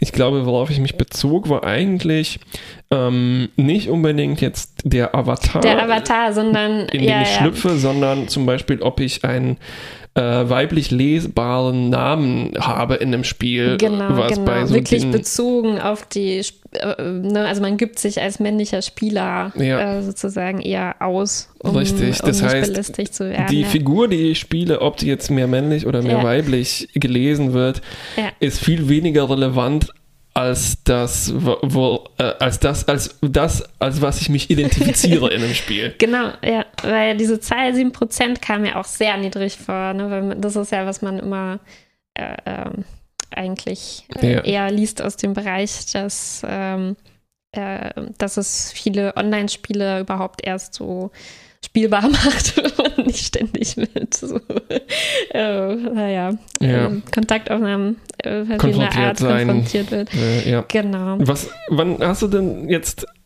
aufgehört, Animal Crossing zu spielen? Was hat dazu geführt? Gibt es, ist das, na, weil ich stelle ja, wir haben auch schon festgestellt, ich habe irgendwann dann an Sims das Interesse verloren. Ist irgendwann das Ausdruckspotenzial äh, erschöpft bei solchen Spielen? Oder was war es bei dir?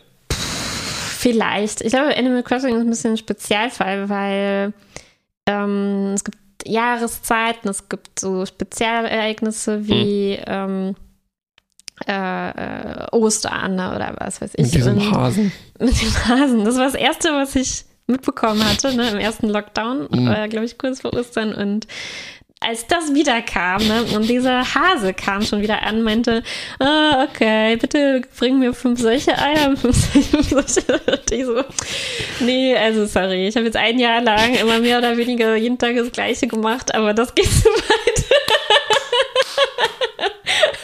Und da hatte ich dann plötzlich keine Lust mehr drauf.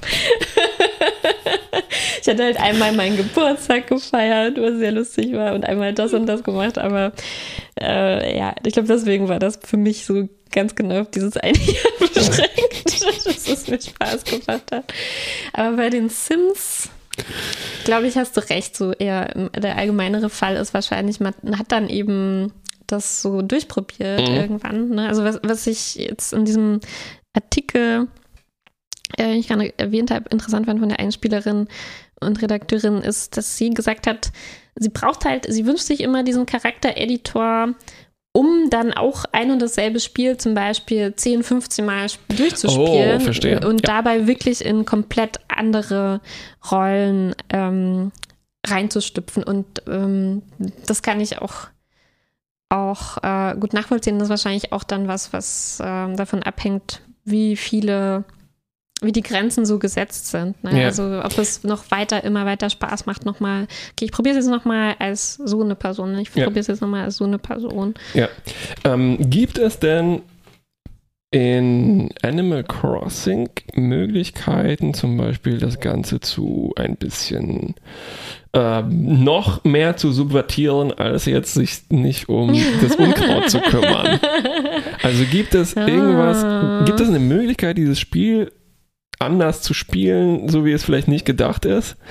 Ähm, so wie wir auch festgestellt haben, dass ich zum Beispiel sehr gerne in sowas wie Grand Theft Auto eine sehr pazifistische Strategie Mhm. verfolge Mm, und einfach gerne spazieren gehe und so. mm. Ähm, oder, naja, ich weiß es ja, nicht. ja, ja. Mm, sehr gute Frage. Ich glaube, wir müssen da so ein bisschen recherchieren mehr. Also die Leute stellen das ja wirklich gerne aus, ne? vor allem wenn Mhm. sie was Besonderes geschafft haben, was äh, so eine Insel, so, so, da hat die noch nie ausgesehen Ja. und so. Da äh, habe ich mir jetzt noch nicht so viel angeguckt, weil ich immer fand, Ähm, ich sehe das halt manchmal so bei Twitter einfach ne, von zufälligen Ja. Leuten, die das präsentieren. Und ich fand, wenn man da nicht selber hinfährt jetzt auf diese Insel, hat mir das so wenig gesagt. So, okay, dann gucke ich es mir halt echt an wie so ein Gemälde oder so. Aber Oh wow, das ist dann wie ein Foto von der Skulptur, aber nicht die Skulptur selbst. ich Ne? glaube, ja. das ist es dann. Aber ich finde, äh, ich, ich weiß es nicht, was mich zum Beispiel interessieren würde, ist, ich, ähm, mich, mich haben sehr beschäftigt, meine Freundschaften mit diesen äh, Nicht-Spieler-Charakteren, diesen Mhm. anderen Tieren, die einfach so auf meiner Insel Ja. sind. Diese Und, Waschbären, Elche und, und so weiter, genau. Und mit denen habe ich mich sehr gerne unterhalten. ja, was sagen die so? Ähm, es gibt halt so ein festes Set aus Persönlichkeiten.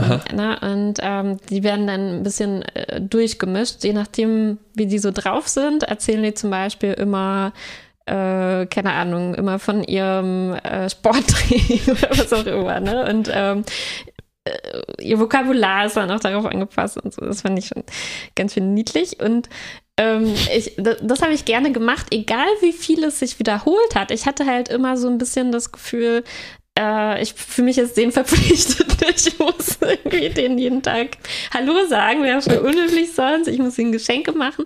Und das, da hatte ich auch so einen Moment, wo ich mich, ähm, äh, also, und da habe ich dann irgendwann auch angefangen, ein bisschen mehr von außen mitzukriegen, wie das andere Leute spielen. Und Ja. die dann gesagt haben, ah, naja, also ich wusste so grob, es gibt quasi so einen Endpunkt, also oder so einen Punkt in diesen Freundschaften. Äh, Man sieht aber nicht, wie weit man schon fortgeschritten ist, zu dem das dann Wie bei einer echten Freundschaft. beste Freunde sind und die geben mir dann so ein Foto von sich, das ich mir aufhängen kann. Ne? Und man weiß, ich wusste aber wirklich nicht, ich habe auch nicht nachgeguckt erst, wie, wovon das eigentlich abhängt. Und ich Mhm, dachte mhm. halt, naja, wenn ich mich nett mit denen unterhalte und so, klar, irgendwann sind wir beste Freunde. Aber ich glaube, also das war dann auch so ein schlimmer Moment für mich. Ich glaube, ähm, es hängt halt ganz stark damit zusammen vom Wert der Gegenstände, die ich ihm als, äh, als Geschenk gebe. Und deswegen Ja. gab es dann immer wieder so Tipps wie, naja, du musst ihm möglichst äh, Fünf Rüben. berühmen und halt einen großen, äh, keine Ahnung, ein kostspieliges Gemälde und sowas, Mhm. ne, und möglichst in Geschenkpapier verpackt und so geben. Und das hat halt auch gestimmt. Und ich habe dann meinem äh, Lieblings-Kojoten, also der mit mir da gewohnt hat, dann einfach so hey, super teure Sachen für ihn gekauft, so zwei, drei Stück und schon, zack, gibt er mir sein Foto. Das fand ich ganz schön traurig. Das ist halt ein bisschen dazu beigetragen, auch dass ich. Ja, dann haben wir doch irgendwie so einen klassischen Spielmodus, ne, wo ich dann, also du könntest Ja. formulieren, dein Ziel ist, alle in deine Best Friends zu verwandeln. Ne? Mhm. Genau. Und nachdem man diese Mechanik entschlüsselt hat, dass Ja. man denen einfach nur teure Gemälde schenken muss, Ja, ja, ja. ähm, habe ich etwas, was ich dann abhaken muss. Ne? Genau. Und ich glaube, sobald ich das, also ich hatte es ja nicht entschlüsselt, sondern äh, nachdem ich das zufällig irgendwo gelesen hatte, äh, da war es dann irgendwie vorbei. Ja. In Weil es halt auch so simpel ist, ne? Also es ist dann halt auch keine, es ist ja keine Herausforderung, es zu machen, es ist nur eben dann dieses Zeitaufwand. Zeitaufwand. In dem Ursprungsartikel, über den wir hier reden, aus der Architecture Review, ne, taucht das auch auf als ein, ähm, also als eine Analyse, dass das Ganze vielleicht so ein bisschen kapitalistisch und neokolonialistisch ist. Ne? Mhm. Und das leuchtet mir total ein, ähm, eine, eine, eine Mhm. Insel bevölkern und dann äh, Freundschaften zu pflegen, die auf Transaktionen basieren oder einfach deine Inselskulptur kann man besser herstellen, indem Mhm. man die besten Rüben einsammelt oder sowas. Ne? Mhm, mhm. Ähm, wir hatten auch vor ein paar Folgen uns über SimCity unterhalten, ne, Mhm. was auf jeden Fall halt auch so eine, einen ähm, problematischen, dunklen Kern in der irgendwo drin hat, ne, Mhm. wo man drüber vielleicht nicht nachgedacht hat, wo es darum Mhm. geht, wie naja, also sowas wie noch Prägentrifizierung, ne? Mhm. aber so, dass äh, alles muss mit Straßen umgeben sein und Mhm. Züge spielen eigentlich fast keine Rolle. Ja, und, ja, ja, ne? ja, genau. Und ich glaube, was ich zumindest hier noch sympathisch finde, ist, ähm, bei SimCity hatten wir gesagt, äh, das setzt halt ganz starke Anreize in diese Richtung zu spielen, Ja. weil sonst geht vielleicht deine Stadt unter und Ja. du hast nichts mehr zu spielen oder zu managen. Und ich finde, bei Animal Crossing Mhm. ist es zwar angelegt, dass diese Mechaniken sind da, aber ich persönlich würde jetzt nicht sagen, äh, es macht generell Keinen Spaß mehr. Spaß, Mhm. wenn man das einfach nicht macht. Und Ja. äh, es ist ja im Prinzip sowieso immer nur man läuft da rum, macht, was man will. Ne? Und das kann man genauso Yep. gut in dem Fall machen, äh, selbst ohne diese äh, Transaktionen und Ja. das alles zu machen. Also das, Das- äh, das äh, Trifft auch finde ich dann doch noch relativ nett. trifft halt auch auf große Teile unseres Lebens zu. Ne? Kann man so sagen.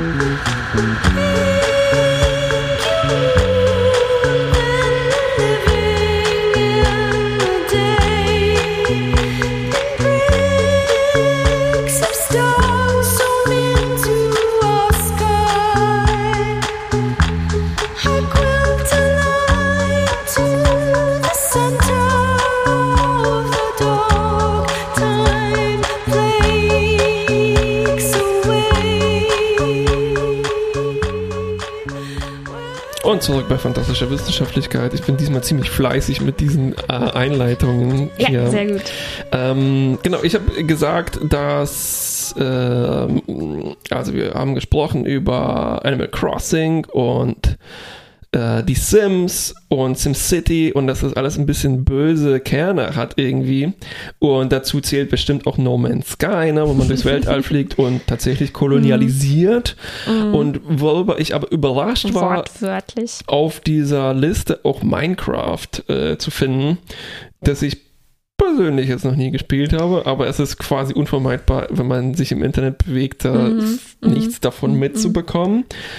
Und je, es, also das äh, gibt mir dann, glaube ich, auch eine gute Überleitung, um über meine autobiografische Architektur zu sprechen. Also ich hätte immer das Gefühl, dass das eigentlich eher so ein Metaspiel ist. Da gibt es auch diese Formulierung ähm, mit diesem einen Modus, der Survival Mode, ne, dass es da so eine Art Zombies gibt und dann muss ich hier was ernten, da was pflanzen, da was äh, schürfen und dann kann ich da was bauen. Ein besseres Haus, das mich besser von den Zombies schützt. Ne? Und irgendwann verlässt du das und fängst einfach an, so cool, ich kann mir einfach meine Insel bauen und das ist auch so das trifft, glaube ich, so einen Sweet Spot aus äh, Freiheit und äh, Constraints, also so Beschränkungen. So, Dass man, dass es wirklich eine Herausforderung ist, dann das daraus zu bauen, was man gerade Richtig, will. genau. Und man wird nicht erschlagen vor zu vielen Möglichkeiten, Mhm. aber man hat auch genug, sodass das halt wirklich seit 15 Jahren das Ding ist für Kids. So, Ja, ne? auf jeden Fall, ja. Ähm, wo, wo ich zum Beispiel denken würde, dass das bei Animal Crossing eben auch zum Beispiel nach einem Jahr dann vielleicht erschöpft Mhm. ist. Und das liegt nicht nur daran, dass der Osterhase wiedergekehrt ist von den, wieder auferstanden ist von den Toten, ähm, sondern na, der, das Ausdruckspotenzial äh, die, dieses Spiels ist dann einfach Mhm. Ja, äh, ja. fertig. Und also mir ging das ganz viel so. Ich habe, glaube ich, kein Computerspiel wirklich tief gespielt.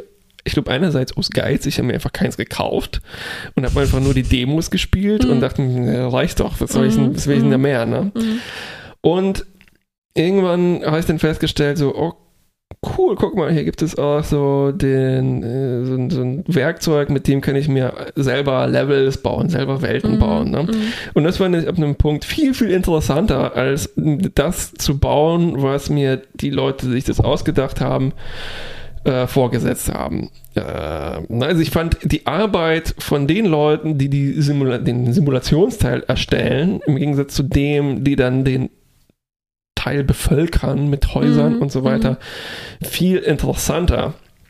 Und ähm, ich glaube, wahrscheinlich hätte ich dann doch Minecraft ganz gerne gehabt, wenn Mhm. ich jetzt nicht eh 10, 15 Jahre zu alt wäre dafür. Ähm, wobei das noch ein, eine Ebene tiefer ansetzt, aber dann auch nicht so ganz tief, wie ich das, glaube ich, mir vorstelle. also, weil ich, ich habe dir, ich hab dich ja gefragt nach den Phasen, die man durchläuft. Ne? Ja, ja, ja. Ähm, und ich hatte diese Phasen, glaube ich, auch. Also du machst dieses Tool auch, ne? du stellst fest, ähm, die, die, die, die Tutorials, die Kurse, die man dafür macht, sind meistens, ja, macht einen Raum, macht eine Lampe rein, damit man Mhm. was sieht und dann machst du zwei Räume, verbindest die durch einen Tunnel. Ne? Und am Anfang baust du einfach, stopfst du das voll, stellst fest, so, oh, hier sollte keine Löcher äh, lassen, Fenster in, kommst du plötzlich in Unendlichkeit rein ne? und, äh, kannst dann in, in, in, in den Abgrund stürzen. Mhm, mhm. Ne? Ähm, und dann machst du etwas, äh, die, naja, die, die, die innigste Verbindung zur Architektur jetzt als Kind hast du vielleicht eben zu deinem eigenen Zuhause, ne? Weil Mhm. über das andere hat man vielleicht nicht nachgedacht. Außerdem, wenn man gelernt hat, das erste ist ein Raum zu bauen und nicht ein, ein Haus von außen, ne? Ja, weil ja, ja. diese alten Spiele waren so beschaffen, dass du ähm, in so eine Art Äther, der eigentlich gefüllt ist, ähm, du schaffst eigentlich nur Hohlräume. Mhm. Ja, wie wenn man so eine Höhle äh, Genau, genau. Ja. meißelt. Und wenn man eine Höhle meißelt, richtig. Ähm, und dann baust du halt deine eigene Wohnung nach, ne? Mhm. Und ähm, du denkst dir nichts Böses dabei. Außer und dann irgendwann später, zehn Jahre in den Nachrichten, geht es darum, ähm, dass paar Leute, die diese Spiele gespielt haben, ausgeflippt sind, Leute erschossen haben und dass die eben auch ihre Schule nachgebaut haben Mhm, mhm, in mhm, diesen äh, Welten. Ne? Ja. Und das war bei mir natürlich nicht der Fall. Ich habe dann auch total das Interesse verloren, da Figuren reinzusetzen und jetzt ähm, die Waffen zu benutzen, die man Mhm. da zur Verfügung hat, sondern es ging nur darum, das Erlebnis in dieser Welt herumzulaufen, die was fundamental anderes ist als ähm, wenn ich mir das zum Beispiel aufzeichne. Ja, Ich habe mir überlegt, welche anderen Medien gibt es noch, äh, wo autobiografische Architektur stattfindet. Ne? Mhm. Und da sind mir neben äh, Lego jetzt äh, vor allem äh, Julia Wertz's Comics eingefallen, die ganz, also die, die angefangen hat mit einer, mit einem Webcomic namens Fart Party Mhm. und die seitdem in 15 oder 20 Jahren jetzt äh, Sachen für die New York Times und für den New Yorker zeichnet und so weiter. Ne? Mhm. Also so Mhm. ähm, von der Furzparty bis zum Feuilleton im Mhm. Prinzip. Und die hat ganz am Anfang schon angefangen, die, die, die äh, Wohnungen aus ihrer Kindheit so in unfassbaren Details aufzuzeichnen. Ja, ja, ja. Ne? Und äh, eben auch jetzt die, die Häuserfronten Von New York. von New ne? York, genauso früher und jetzt. Und ich glaube aber, wenn du die betreten kannst, wahrscheinlich würden mir die Comic-Leute sagen so, nee, das ist Quatsch, das ist genauso gut, wenn ich mir das zeichne. ja, ja, ja. ähm, und ähm, genau, weil ich wollte gucken, Mhm. was ist denn jetzt genau der Unterschied? Also wo beginnt das Science-Fiction-hafte von dem, was wir hier beschreiben, von dieser autobiografischen ja, ja, ja. Architektur, was es jetzt absetzt von sowas wie ich zeichne mir auf, äh, was es war. Ne? Und ich glaube, es ist tatsächlich dieses Begehen, ne? Das Rumlaufen, das. Äh, diese Illusion von ich stehe dort als virtuelle Person und ähm, mache etwas. Ich glaube auch, weil Gehen halt so eine, so eine fundamentale Tätigkeit ist, dass wir auch ein bisschen vergessen, dass das dann wird. Ich glaube, es ist eine Tätigkeit, die sich gut übersetzen lässt in diese Mhm. virtuellen Welten, weil wir, Mhm. weil das so einfach ist, dass wir manchmal das ziemlich gut identifizieren und immersiv Ja, ja, ja, ja. ja, ähm, ja, ne? ja. Und ich glaube, deshalb geht es auch, also so die Sims sind dann ne, von oben, äh, Ja, Animal ja. Crossing auch. Auch, ja. Und wenn man das mit eigenen Augen sieht, wie bei diesen Ballerspielen, äh, hat man dann noch eine komische andere Beziehung äh, dazu. Ja, Und, äh, auf jeden Fall. Was ja. mir äh, dann jetzt auch in letzter Zeit begegnet ist, ähm, in ähm, meiner Beschäftigung mit experimenteller Fotografie, Mhm. sind 3D-Scans von Wohnungen, die Leute machen, um die Wohnung zu verkaufen. Das heißt, du kannst dich Mhm. auf ähm, Architekt, nicht Architektur, äh, auf, auf Immobilienseiten äh, bewegen. Ne? Also statt, dass man da jetzt äh, fünf bis zehn Fotos hat, Mhm. je nachdem, wie gut die sind, dann mit Weitwinkel oder nicht fotografiert, ne? sondern du hast dann ein Dollhouse, heißt das übrigens, Aha, interessanterweise. aha, ja, ja, Und ja. das ist dann ein 3D-Modell von dieser Wohnung und die kannst du dir reinzoomen, rauszoomen, du kannst es begehen und du kannst dich von Raum zu Mhm. Raum begegnen. Ne? Und ich fand das so spannend, ähm, vor allem auch die Fehler, die dann beim Scan passiert sind, ne? sodass Ja. dann die ähm, das alles ein bisschen verschoben aussieht. Und ich wünschte mir, es gäbe dann noch einen Modus, dass ich das nicht nur mit der Maus so rumfahren Ja, kann, was so ein dass bisschen, rumlaufen kannst. sondern rumlaufen Ja, kann, ganz genau. Aber es ist wirklich spannend, dass du das sagst, dass das Gehen besonders gut funktioniert, weil irgendwie so meine erste Intuition, warum das so cool ist und so Spaß macht, wäre irgendwie sowas wie, naja, so ein bisschen wie, mh, wenn man was träumt oder so. Ne? Und dann Ja. bist du zwar in, einem, in einer Umgebung, die du kennst und vielleicht Leute sind da, die du kennst, die du dir selber dann gebaut hast. Ähm, aber du kannst halt machen, was du willst. Und es gibt Ja, keine ja. Konsequenzen. Du kannst dich ausprobieren ähm, und all das. Ja. Ähm, aber das, das, das ist ja eigentlich nicht die Richtung, äh, die du beschreibst. Oder ich frage mich, ist es trotzdem das, was dahinter steckt? Nur Mhm. ähm, sobald es Interaktion gibt, fühlt es sich halt nicht mehr irgendwie echt genug an, ne, Mhm. sodass man sich dann doch zu eingeschränkt fühlt und es dann Ja. nicht mehr dieses Traumhafte hat. Wenn, solange man sich nur aufs Gehen oder Fliegen oder so äh, das Erkunden beschränkt, hat man noch dieses Gefühl. Und Richtig. man kann sich halt in seiner Fantasie dann vielleicht dazu denken, was man da so, so Ja. machen würde. Ja, ich glaube, wir sind hier auf etwas gestoßen. Ich glaube, sobald du dann in diesem Spiel, weil du die Waffe nicht abstellen kannst, die ist immer da, Ja.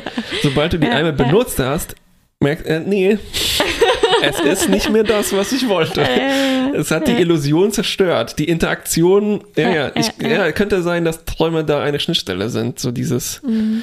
ja, vielleicht ist auch deshalb mein äh, pazifistischer Modus durch Grand Theft Auto zu fahren, ist für mich deshalb immersiver. Und ich kann Mhm. Ja. besser, mir macht das mehr Spaß, weil es sich das echter anfühlt, dieser Äh, äh, Spaz äh, mein Spaziergang, weil den kann ich halt auch wirklich so machen. Genau, ne? genau. Und man merkt nicht so stark den, den Unterschied. Genau,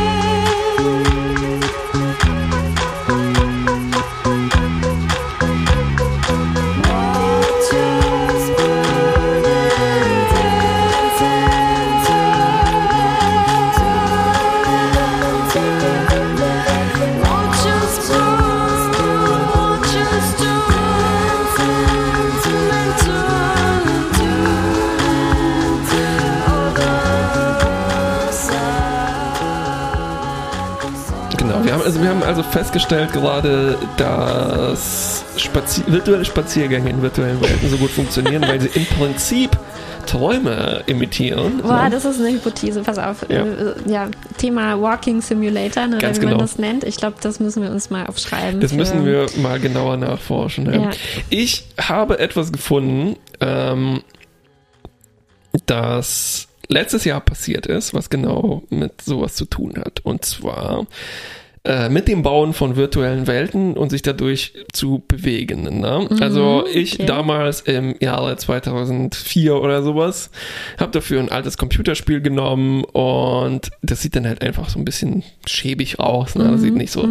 Und äh, alles, die Materialien, die dir zur Verfügung stehen, sind voller Schädel und Science-Fiction-Monster und so weiter. Ne? Und ich habe einfach die, selbst die grauste Wand, die du auswählen konntest, war einfach Ja. total verrostet und ekelhaft. Ja, ja, ja, ja. Und das Ding ist, dass du das immer noch auf einem Bildschirm vor dir siehst, ne? Also, wenn er groß ist und so weiter und ein bisschen Suspension of Disbelief und äh, Kinogefühl kann man sich da ganz gut reinversetzen. Aber jetzt natürlich, wo ähm, vor einem Jahr die Virtual Reality erfunden wurde, Ja, geht das viel besser. Und da gibt es eine Software, die nennt sich VR Chat.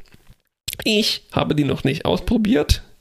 Aber jetzt, nachdem ich mich da wieder reingestürzt habe, habe ich sehr große Lust drauf. VR-Chat ist so wie ähm, äh, na, Animal Crossing, mhm. auch ein Massive Multiplayer Online-Spiel. Mhm. Und es ist so ähnlich, weil du kannst dir Chatrooms bauen und in dem Fall sind es nicht abstrakte Chatrooms, sondern es sind wirklich Räume. ja. Und in denen triffst du dich mit deinen Unbekannten oder Freundinnen und so weiter. Ne? Und je nachdem, wie raffiniert dein Virtual Reality Set ist, können zum Beispiel auch deine Lippen getrackt werden, deine Handbewegungen und du stehst dann diesen Leuten tatsächlich gegenüber, ne? Und du siehst das durch den Virtual Reality Helm auch dann in 3D, als ob du drin wärst, ne? So wie wir uns immer eigentlich die virtuelle Welt vorgestellt haben. Genau. So wie sie sein sollte. Genau. Wir schon und äh, Mark Zuckerberg Zuckerberg, nicht. nicht. genau. Der hat im Prinzip das gleiche erfunden, nur dass man Excel macht an einem Meetingtisch. genau. Wow. Und äh, also ich, ich habe jetzt mir ein Beispiel herausgesucht und natürlich war dieser Fall ein Riesending in dieser Szene. Die haben sich alle sehr drüber lustig gemacht, weil es einfach also das, das lahmste, trockenste ist, was du dir dafür ausdenken kannst und auch so eigentlich mehrere Jahre hinterherhängt an Innovation, was da alles reingeflossen ist. Ne? Und zwar, also wir erinnern uns, äh, 2020 gab es die große Wahl in den USA. Mal sehen, ob wir das nur mit Ton hinbekommen. Also das ist dann vielleicht ein besseres Erlebnis für die Hörerinnen und Hörer, weil ich dann beschreiben muss, was ich sehe. Und da ist es. Ähm, genau, es gab dann diesen Tag, wo feststand, Biden hat quasi gewonnen, Trump hat verloren. Ne? Und ich dann erinnere mich. hat die Republikanische Partei gesagt, so okay, wir machen jetzt eine Pressekonferenz. Ja. Und die findet statt. Moment, ich muss das schnell bei Google Maps eingeben. Ähm, Four Seasons Total Landscaping. Ja. Also nicht das Four Seasons Hotel mit einem schönen großen Konferenzraum, sondern ein, ähm, ja, eine Landscaping, eine Gärtnerei im Prinzip. ja, Landschaftsgestaltung. Landschaftsgestaltung irgendwo im Industriegebiet. Und da findet unsere Pressekonferenz statt. Und die waren zu stolz, zuzugeben, dass sie sich vertippt haben und haben die dann einfach trotzdem gemacht. Ja. Hätte ich auch so Und gemacht. haben so getan, als ob das immer Absicht war. Ähm, so, und an diesem Tag, als das passiert ist, es war also die Hälfte der JournalistInnen sind da gar nicht erst hingefahren, weil sie dachten, so ein Quatsch. Ne? Ja. Die, die dort waren, die hatten, glaube ich, einen riesen Spaß. Also da gab es sehr schöne Filme dazu. Ne? Und an diesem Tag ist jetzt ein äh, Mensch hingegangen, der in diesem VR-Chat unterwegs ist, Cooper Tom, ähm, und hat diesen Raum nachgebaut, ne, diesen Raum, also dieses, diesen Hof im Prinzip vor dieser Gärtnerei äh, nachgebaut in VR-Chat und hat sich mit seinen Freunden dort getroffen. Und man muss dazu wissen, VR-Chat, das sind nicht einfach jetzt Leute, wie wir uns jetzt gegenüber sitzen, die einen Pulli anhaben und so weiter, ne, sondern das sind vor allem Furries. Also Leute, die Fursuits anhaben, die dann aussehen eben wie ein, also Cooper Tom sieht einfach aus wie eine große schwarz-weiße Katze. Ja. Und Aber meinst du, also so als Avatar hat er das als Avatar, genau, genau. Er macht das auch im echten Leben, zieht dann einfach ein großes Kostüm an und geht auf Conventions. Genau. Und wir sehen jetzt ein Video, wo sich diese Leute treffen und Cooper Tom führt uns herum, wie ein Reporter im Prinzip, ähm, über diesen Hof ähm, von dieser Gärtnerei und da sind jetzt 10 bis 20 komische äh, oder mehr, wahrscheinlich weniger komische, wenn man sich in dieser Szene bewegt, ähm, Lebewesen, die alle f- also tatsächlich gesteuert werden Ja. von Menschen ne, und die sich einen äh, riesen Spaß drüber machen. Wir hören da jetzt mal rein. I was just browsing my friends list, seeing who was where, and I saw that this existed. I'm like, what? I'm gonna seriously. Yeah. Gilbert, you amaze me with your map creating skills. This, this is terrifying but wonderful. Oh, wow. This is who, who made this? What I, I, this? I made it. I made it. I, So good. like That's true. five and a half Oh my hours. god. Und also die Musik ist ziemlich gut Oh my gewählt. I got. You even got stuff behind the windows. You even went that far with Oh, ich möchte das jetzt auch äh, machen. Genau. Also hier noch kurz für unsere Hörerinnen und Hörer. Wir sehen tatsächlich hier ist eine Hyäne, hier ist so ein Känguru mit das hat einen Kapuzenpulli an und da ist ein schwarz-roter Drache und äh, komischerweise Bonkers, Disneys Bonkers ist auch da und der führt uns hier rum, zeigt den Schlauch, den Präsidial Präsidentenschlauch, der da rumhängt. Wir haben ein Podium, wo eine Katze mit sehr dicken Beinen gerade sich dazu anstellt, eine Rede stillzuhalten. Wir haben hier so ein aufgeblasenes, also ein Gummiaufblastier, was hier mit rumläuft. Und dazu haben wir halt dieses super happy Gesicht dieser Katze, die uns beschreibt, was da passiert ist. Good job. Und es gab dann noch eine Fortsetzung dazu, um, weil natürlich hat eine wichtige Sache gefehlt. Ähm, also der, ein, ein, ein großes Detail natürlich auch die große hier, die, die Stickerwand mit, mit Trump-Pants und so weiter, was das äh, vielleicht so noch identifiziert wenigstens. Ähm, und das andere Ding um die Ecke war nämlich noch ein äh, Sexshop. wurde dann im zweiten Update dazu ergänzt. Und am Ende sieht man, wie einer von den Freunden eben von Cooper Tom äh, kommt und ihn in VR über den Kopf streichelt und sagt so, Welcome to the best meme of 2020. und es ist so niedlich.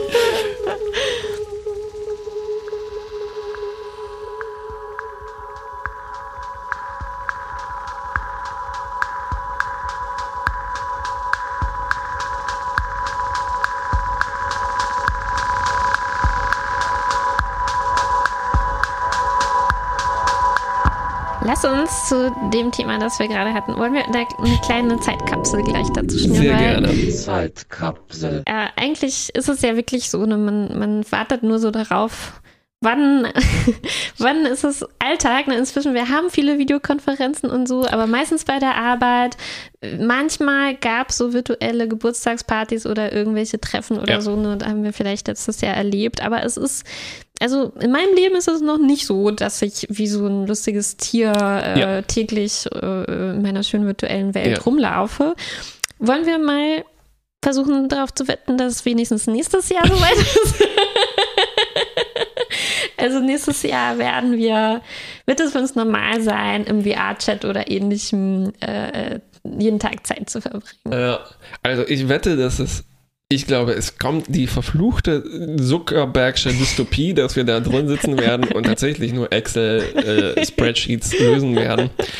Ich würde dagegen wetten, aber ich nehme mir vor als Zeitkapsel in einem Jahr, dass ich das auch gemacht werde. Ich werde mir ein äh, Furry-Avatar zusammenbauen. Sehr gut. Und ich werde ein bisschen in VR-Chat rumlaufen. Ja. Und äh, ja, das, was mich, glaube ich, am meisten davon abhält, ist, dass ich interagieren muss eventuell mit diesen Leuten. Ähm, Ja, ich weiß, aber das hat man doch früher auch geschafft, so als man noch neu war und einfach in ICQ mit irgendwem Das geredet stimmt. hat. Das muss man einfach nur noch mal wieder reinfinden. ja. Ja, Ich erinnere mich immer, immer, immer an unseren ersten Chat 1998 oder so 99 vielleicht auf einem Star Trek Board, wo wir gesagt haben, hallo, zu zweit, ne, wir beide am Computer, Hä? Ich und du? ich und du, Daran kann ich mich nicht erinnern. Und ähm, ich erinnere mich, weil ich glaube, das ist mir ziemlich hängen geblieben. oh Gott. ähm, die haben so eine Art Rollenspiel, glaube ich, gemacht, wo oder vielleicht einfach nur Jokes, wo sie gesagt haben, ah, guck mal hier, Photonentorpedo, Phaser, sozusagen ballern in, im Chat, ne? ah, okay. Textchat, muss man dazu Ja, sagen. ja. Und dann haben wir gefragt, why are you fighting? Und dann hat die Konversation aufgehört. Niemand hat mir was gesagt. Ich glaube, das lag daran, dass uns alle geblockt haben. Oh, was für eine traurige Geschichte. Gut, dass ich mich nicht erinnern Ja, ja, genau. Und mir hängt sowas jetzt 24 Jahre nach. Gute Zeitkapsel. Als letztes Feature für diesen Monat äh, habe ich ein Audiorätsel vorbereitet. Hm. Audiorätsel. Dieses Audiorätsel besteht aus vier Stufen. Aus Stufen der, wie würde man sagen, Obskurität Ui. oder der, nee, der Konkretheit. Nein, der Bullshitterei. Und in welche Richtung gehen die Stufen? Also die erste ist, äh, es geht am realistischsten los. Okay. Und danach wird es immer, ich will jetzt nichts vorwegnehmen, es wird immer, Ja, gucken wir mal. naja, Und dann her mit dem ersten. bullshittiger. Okay, du wirst schon merken, wo, wo, was ich meine, glaube ich. Also, äh, Geräusch Nummer eins.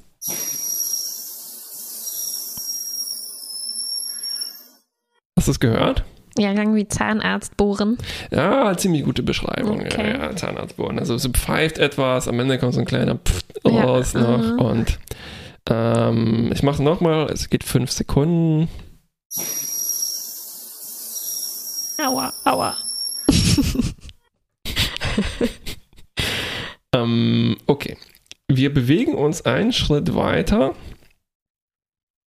Und der Titel ist dann jetzt schon nicht mehr eine Beschreibung dessen, was das Geräusch abbildet, Ja. sondern hier gehen schon die Eigennamen los. Also Kannst du mir den sagen? Oder nicht? Autorinnenschaft kommt hier rein. Ja. Ähm, Steinhagen, es spielt Ah, ja, keine okay. Rolle. Ja, her damit.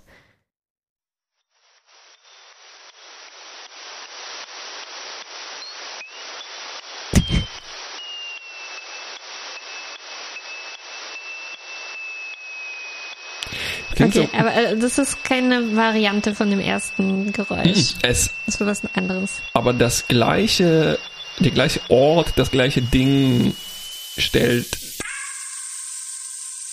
Stellt. stellt diese Geräusche her, Oh, machte diese Geräusche, hat mit diesen Geräuschen zu tun. okay. Klingt so ein bisschen wie die Sputnik-Geräusche, die wir vor zwei, drei, vier Folgen Ja, aber hatten. Ne? spaciger irgendwie. Viel spaciger. Piu.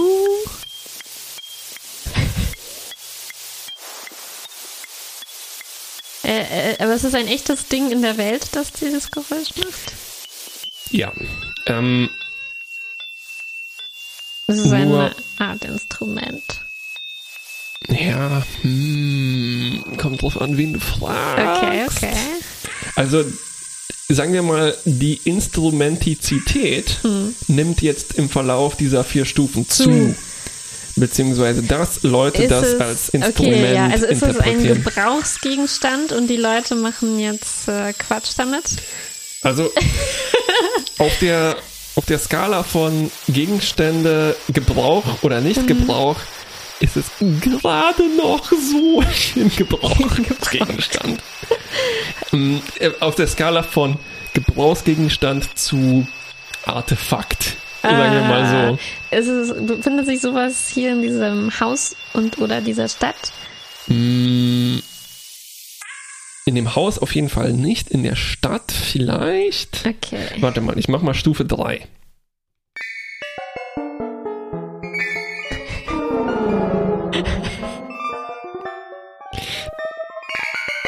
Erinnert dich das vielleicht an so ein Kunstprojekt, was ich auch mal gemacht habe?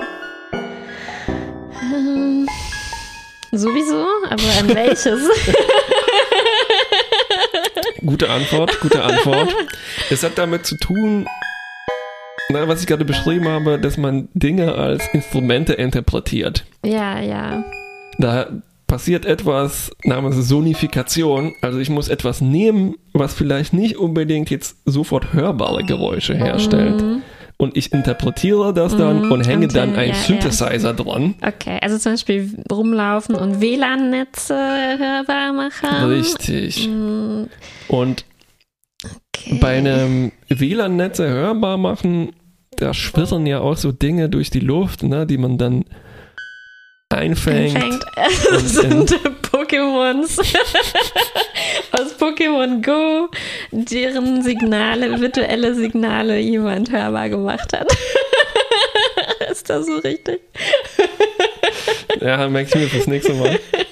ähm, ich mach mal den, das vierte Geräusch Mhm. und sag dir dann den Titel dazu. Ja, bitte. Weihnachten. Also der erste Teil des Titels ist Holiday Bells Ja. und in Klammern ähm, Toroidal Bells. Also Toroidale, Oh, ein Toroid, ne, das ist ein, ein geometrischer Körper. richtig, und zwar ist der donutförmig.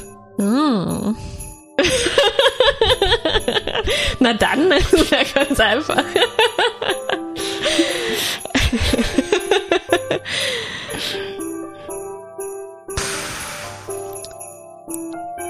Welche berühmten Artefakte, die donutförmig sind, Schwirren. haben mit schwirrenden, rumschwirrenden Dingen zu tun.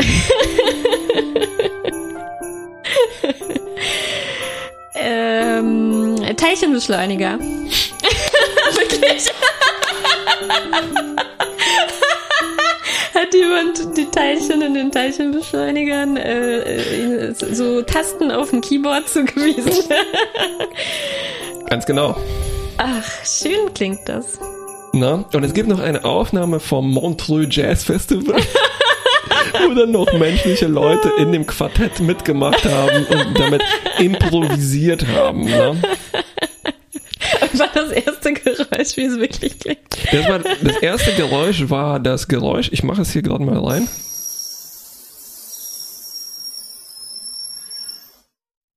Na, das waren, ähm, das Geräusch machen die Magneten, wenn sie sich sehr schnell abkühlen oder erhitzen oder so. Okay, okay. Ähm, einfach weil physische Verformung und so weiter, ne, Metall, ähm, Ja, ja, irgendwas, ja. flüssiges Helium zischt Ah, sehr und so, schön. ne? Und, und, und im Verlauf, also das war das zweite hier nochmal. Ich glaube zum Beispiel Mhm. dieses Zischen, was man da hört, das könnte noch, Könnte noch irgendwie echt sein. genau, weil irgendwo stand, dass die da mit 11.000 äh, Umdrehungen um das, übrigens, äh, wir äh, haben hier den berühmtesten Teilchenbeschleuniger, das, äh, den Large Hadron Collider unter Genf in der Schweiz, liegt der, ne? CERN. Genau, wo die Leute Angst hatten, dass der schwarze Löcher erzeugen wird. Mhm. Wie sich das wohl angehört hätte. Jedenfalls nicht lange hätte es sich angehört. Ähm,